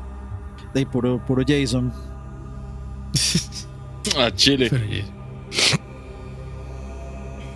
Esa escena me dio escalofríos, dice Doppel. Sí. o sea, imagínese que es su mamá y que de pronto está en el techo guindada pegándole frentazos a la, a la puerta. No jodas, man. Sí, está no, fuerte. Puede, no, puede, no puede haber nada más que le, que le pueda dar a uno más miedo que sea su propia mamá tras de eso. sí. Pero. dice, dice bueno, yo una vez fui a acampar, a acampar con mi novia a San José de la Montaña y sin querer hicimos el delicioso. la, la, parte de miedo es que no le, no le llegaba la, la No le bajaba, no le bajaba. Pero bueno, entonces que muchachos, dejamos hasta aquí. ¿Qué hora es? Listo, listo. Yo creo que estuvo, estuvo bonito. Sí, sí, está, está, bonita la tertulia. No todo tiene por qué ser Coti y Roa. Sí, sí, sí. Carepiches esos. Ya, ya ellos eh, están ya, pasar, ya pasaron una mejor vida. Dice eh, Destroyer, en México hay una avenida por donde pasa una línea de metro. Para cruzar esa avenida hay pasos a desnivel, túneles. Uno de esos túneles fueron clausurados, los que están cerca de la estación viaducto. La razón es porque en esa zona hubo choque de trenes y hubo varios muertos. Aparte, a partir de ese día en la noche se escuchan las quejas y gritos de muchas personas. Mm, eso, eso, eso es muy curioso. De hecho, aquí en Costa Rica, en Tibás, hubo un accidente de trenes y yo, mi mejor amiga vive en Tibás. Y ellos, o sea, la, gente y los vecinos dicen que han visto, digamos, a, a la, digamos como a los pasajeros de ese tren caminando eh, por donde fue el accidente. O sea, que ven gente con sombrero de copas y con este con vestimenta de la época. Y sí, o sea, sí, los han visto. La tragedia del Virilla se llama. ¿Ah? La tragedia del Virilla. Exacto, sí. Este, por ahí se, o sea, que eso sí. Cualquier vecino de esos les va a decir que alguna vez han visto, han visto eso. Entonces ahí es donde a mí se me hace, digamos, difícil desmeritar la existencia de, de lo paranormal, digamos. hay mucha gente que digamos que se intenta suicidar del, desde el río Virilla y no lo logran. Y algunos han dicho que ellos han visto a, a, varias gente ahí ayudándolos y auxiliándolos hasta que, para, como para que no se mueran. Y cuando llegan los paramédicos dicen que no había nadie. Fue en, en, 1926. Dice, el accidente ferroviario del río Virilla, también conocido como la tragedia del Virilla, ocurrió el 14 de marzo de 1926 en la provincia de Heredia, Costa Rica, a 3.8 kilómetros, la verdad, eso no importa, cuando un tren repleto de pasajeros se descarriló mientras cruzaba el puente sobre el cañón del río Virilla. Es considerado el peor accidente ferroviario en la historia de Costa Rica, con un total de 385 personas muertas.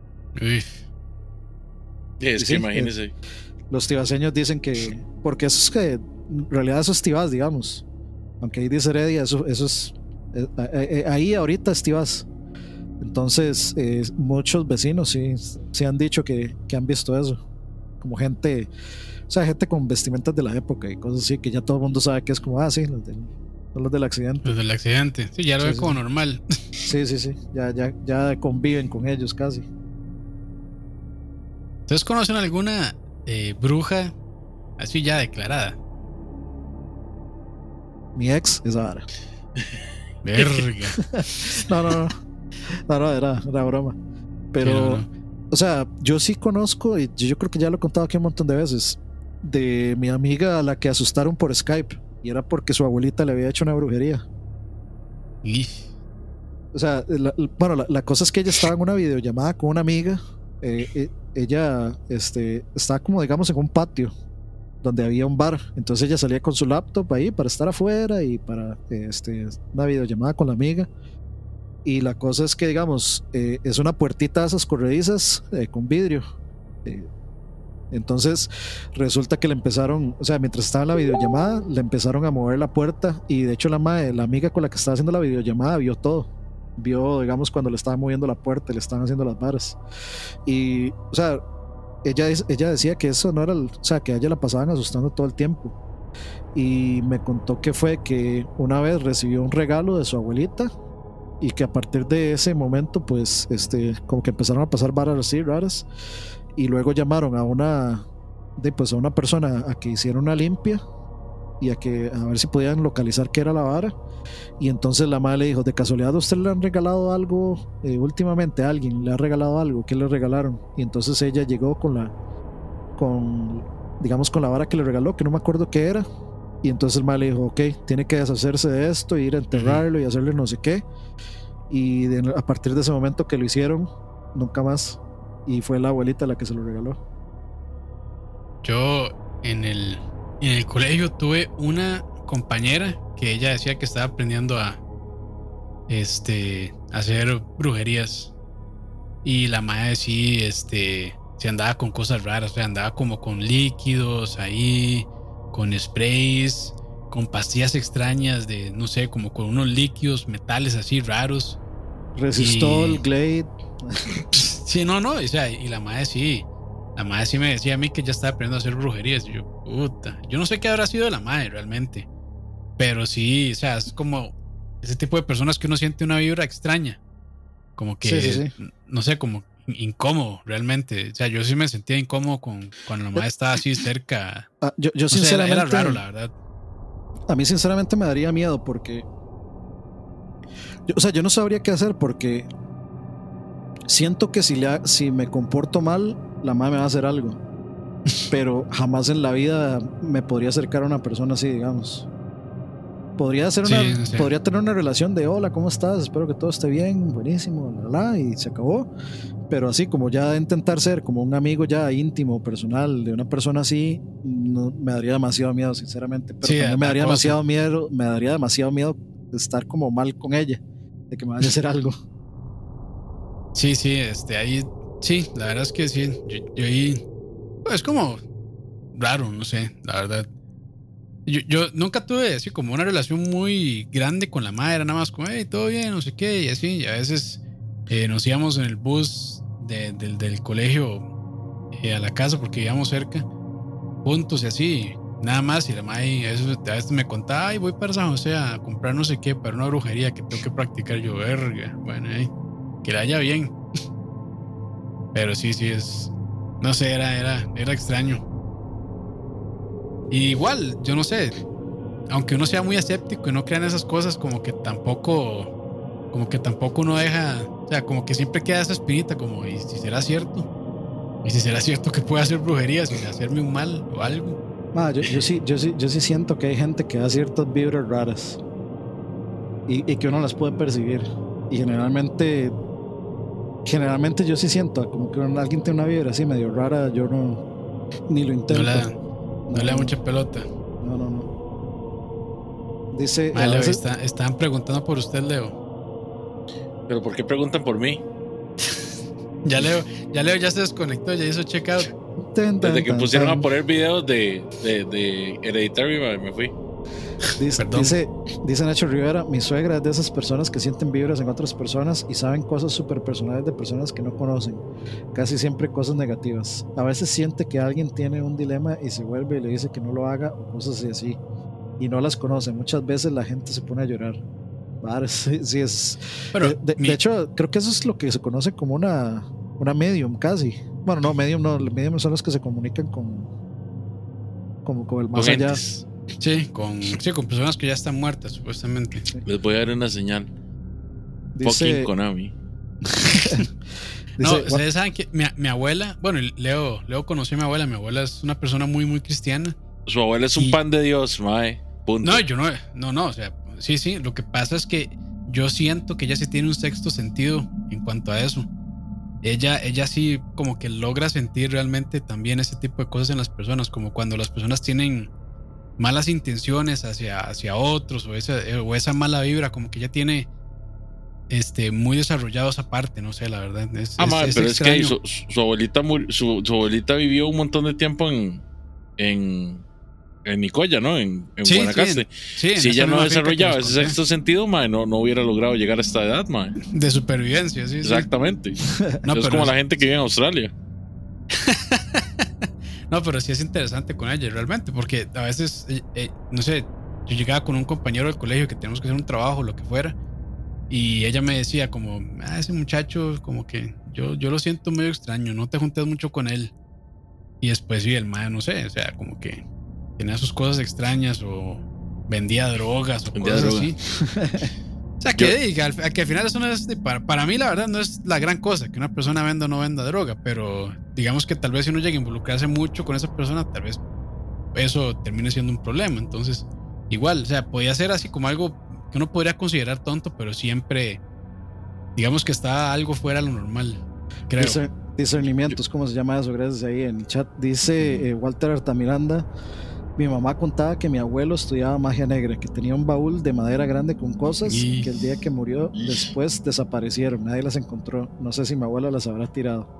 Aunque yo no creo en esas cosas, sí siempre me pasaron cosas raras, pero yo le busco una explicación lógica, aunque a veces no las encuentro. Yo entierro esa hora, mae. Ese muchacho era coito. y- Mae, no, yo puedo dar fe de eso de la abuelita de la abuelita de Campos, porque esa señora cuando yo llegué a la casa de Campos, lo primero que hizo fue ofrecerme un tamal. Ella ella puede leer, puede leer a la gente. La necesidad de las personas. Exacto. Mi intención. ahí sí. Pero bueno, muchachos, es hora de, Vámonos, de irnos a mimis. porque ya vamos a cagar aquí. Es hora de ir a ver Bob. Esponja por dos horas. Vamos a cagar. Eh, sí, este, muchas gracias a todos los que se conectaron. Espero que, que se hayan divertido, que lo hayan pasado bien. Eh, sé que no fue su Que le hayan pasado bien. no fue su programa estándar de, de nada, ni, ni de ni de charlavaria, ni de actividad paranormal, ni nada de eso, pero pero Empezó, que empezó raro. Empezó raro, pero, pero interesante. Empezó con algo que no hubiéramos hablado si hubiera estado Rob. Rob, Rob- Rob hubiera, hablado dos horas y media de cómo está harto el COVID. Entonces había, había que aprovechar cuando el gato no está. Sí, sí, sí. Quería que hacer fiesta. Dice, man, y no agarro el micro así porque Antoja mucho. Uf, Así, así. Eh, gracias ahí a todos, Nacho Rivera, Walter Altamiranda. De hecho, muchas gracias a todos ustedes por los aportes. Estuvieron bien, bien buenos, bien buenos, bien Sí, buenos. sí, Sí, sí, sí. sí. Entonces, muchas gracias a todos los que se apuntaron a, pues, a contar ese tipo de cosas. Muchas gracias, eh, Rafa, Juan José, Destroyer, Mari, eh, Memstar o Memestar, eh, Nacho Rivera, José que está por ahí, saludos. Eh, a ver qué más, Pepón, eh, Nobody NN, buenas a todos, saludos.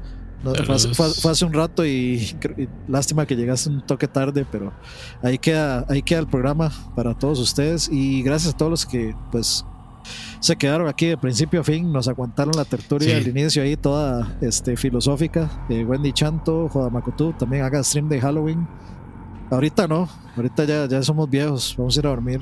a dormir. ¿Saben, ¿Saben que yo creo que si hubiera estado bueno decirle que se llegara este, a Fran?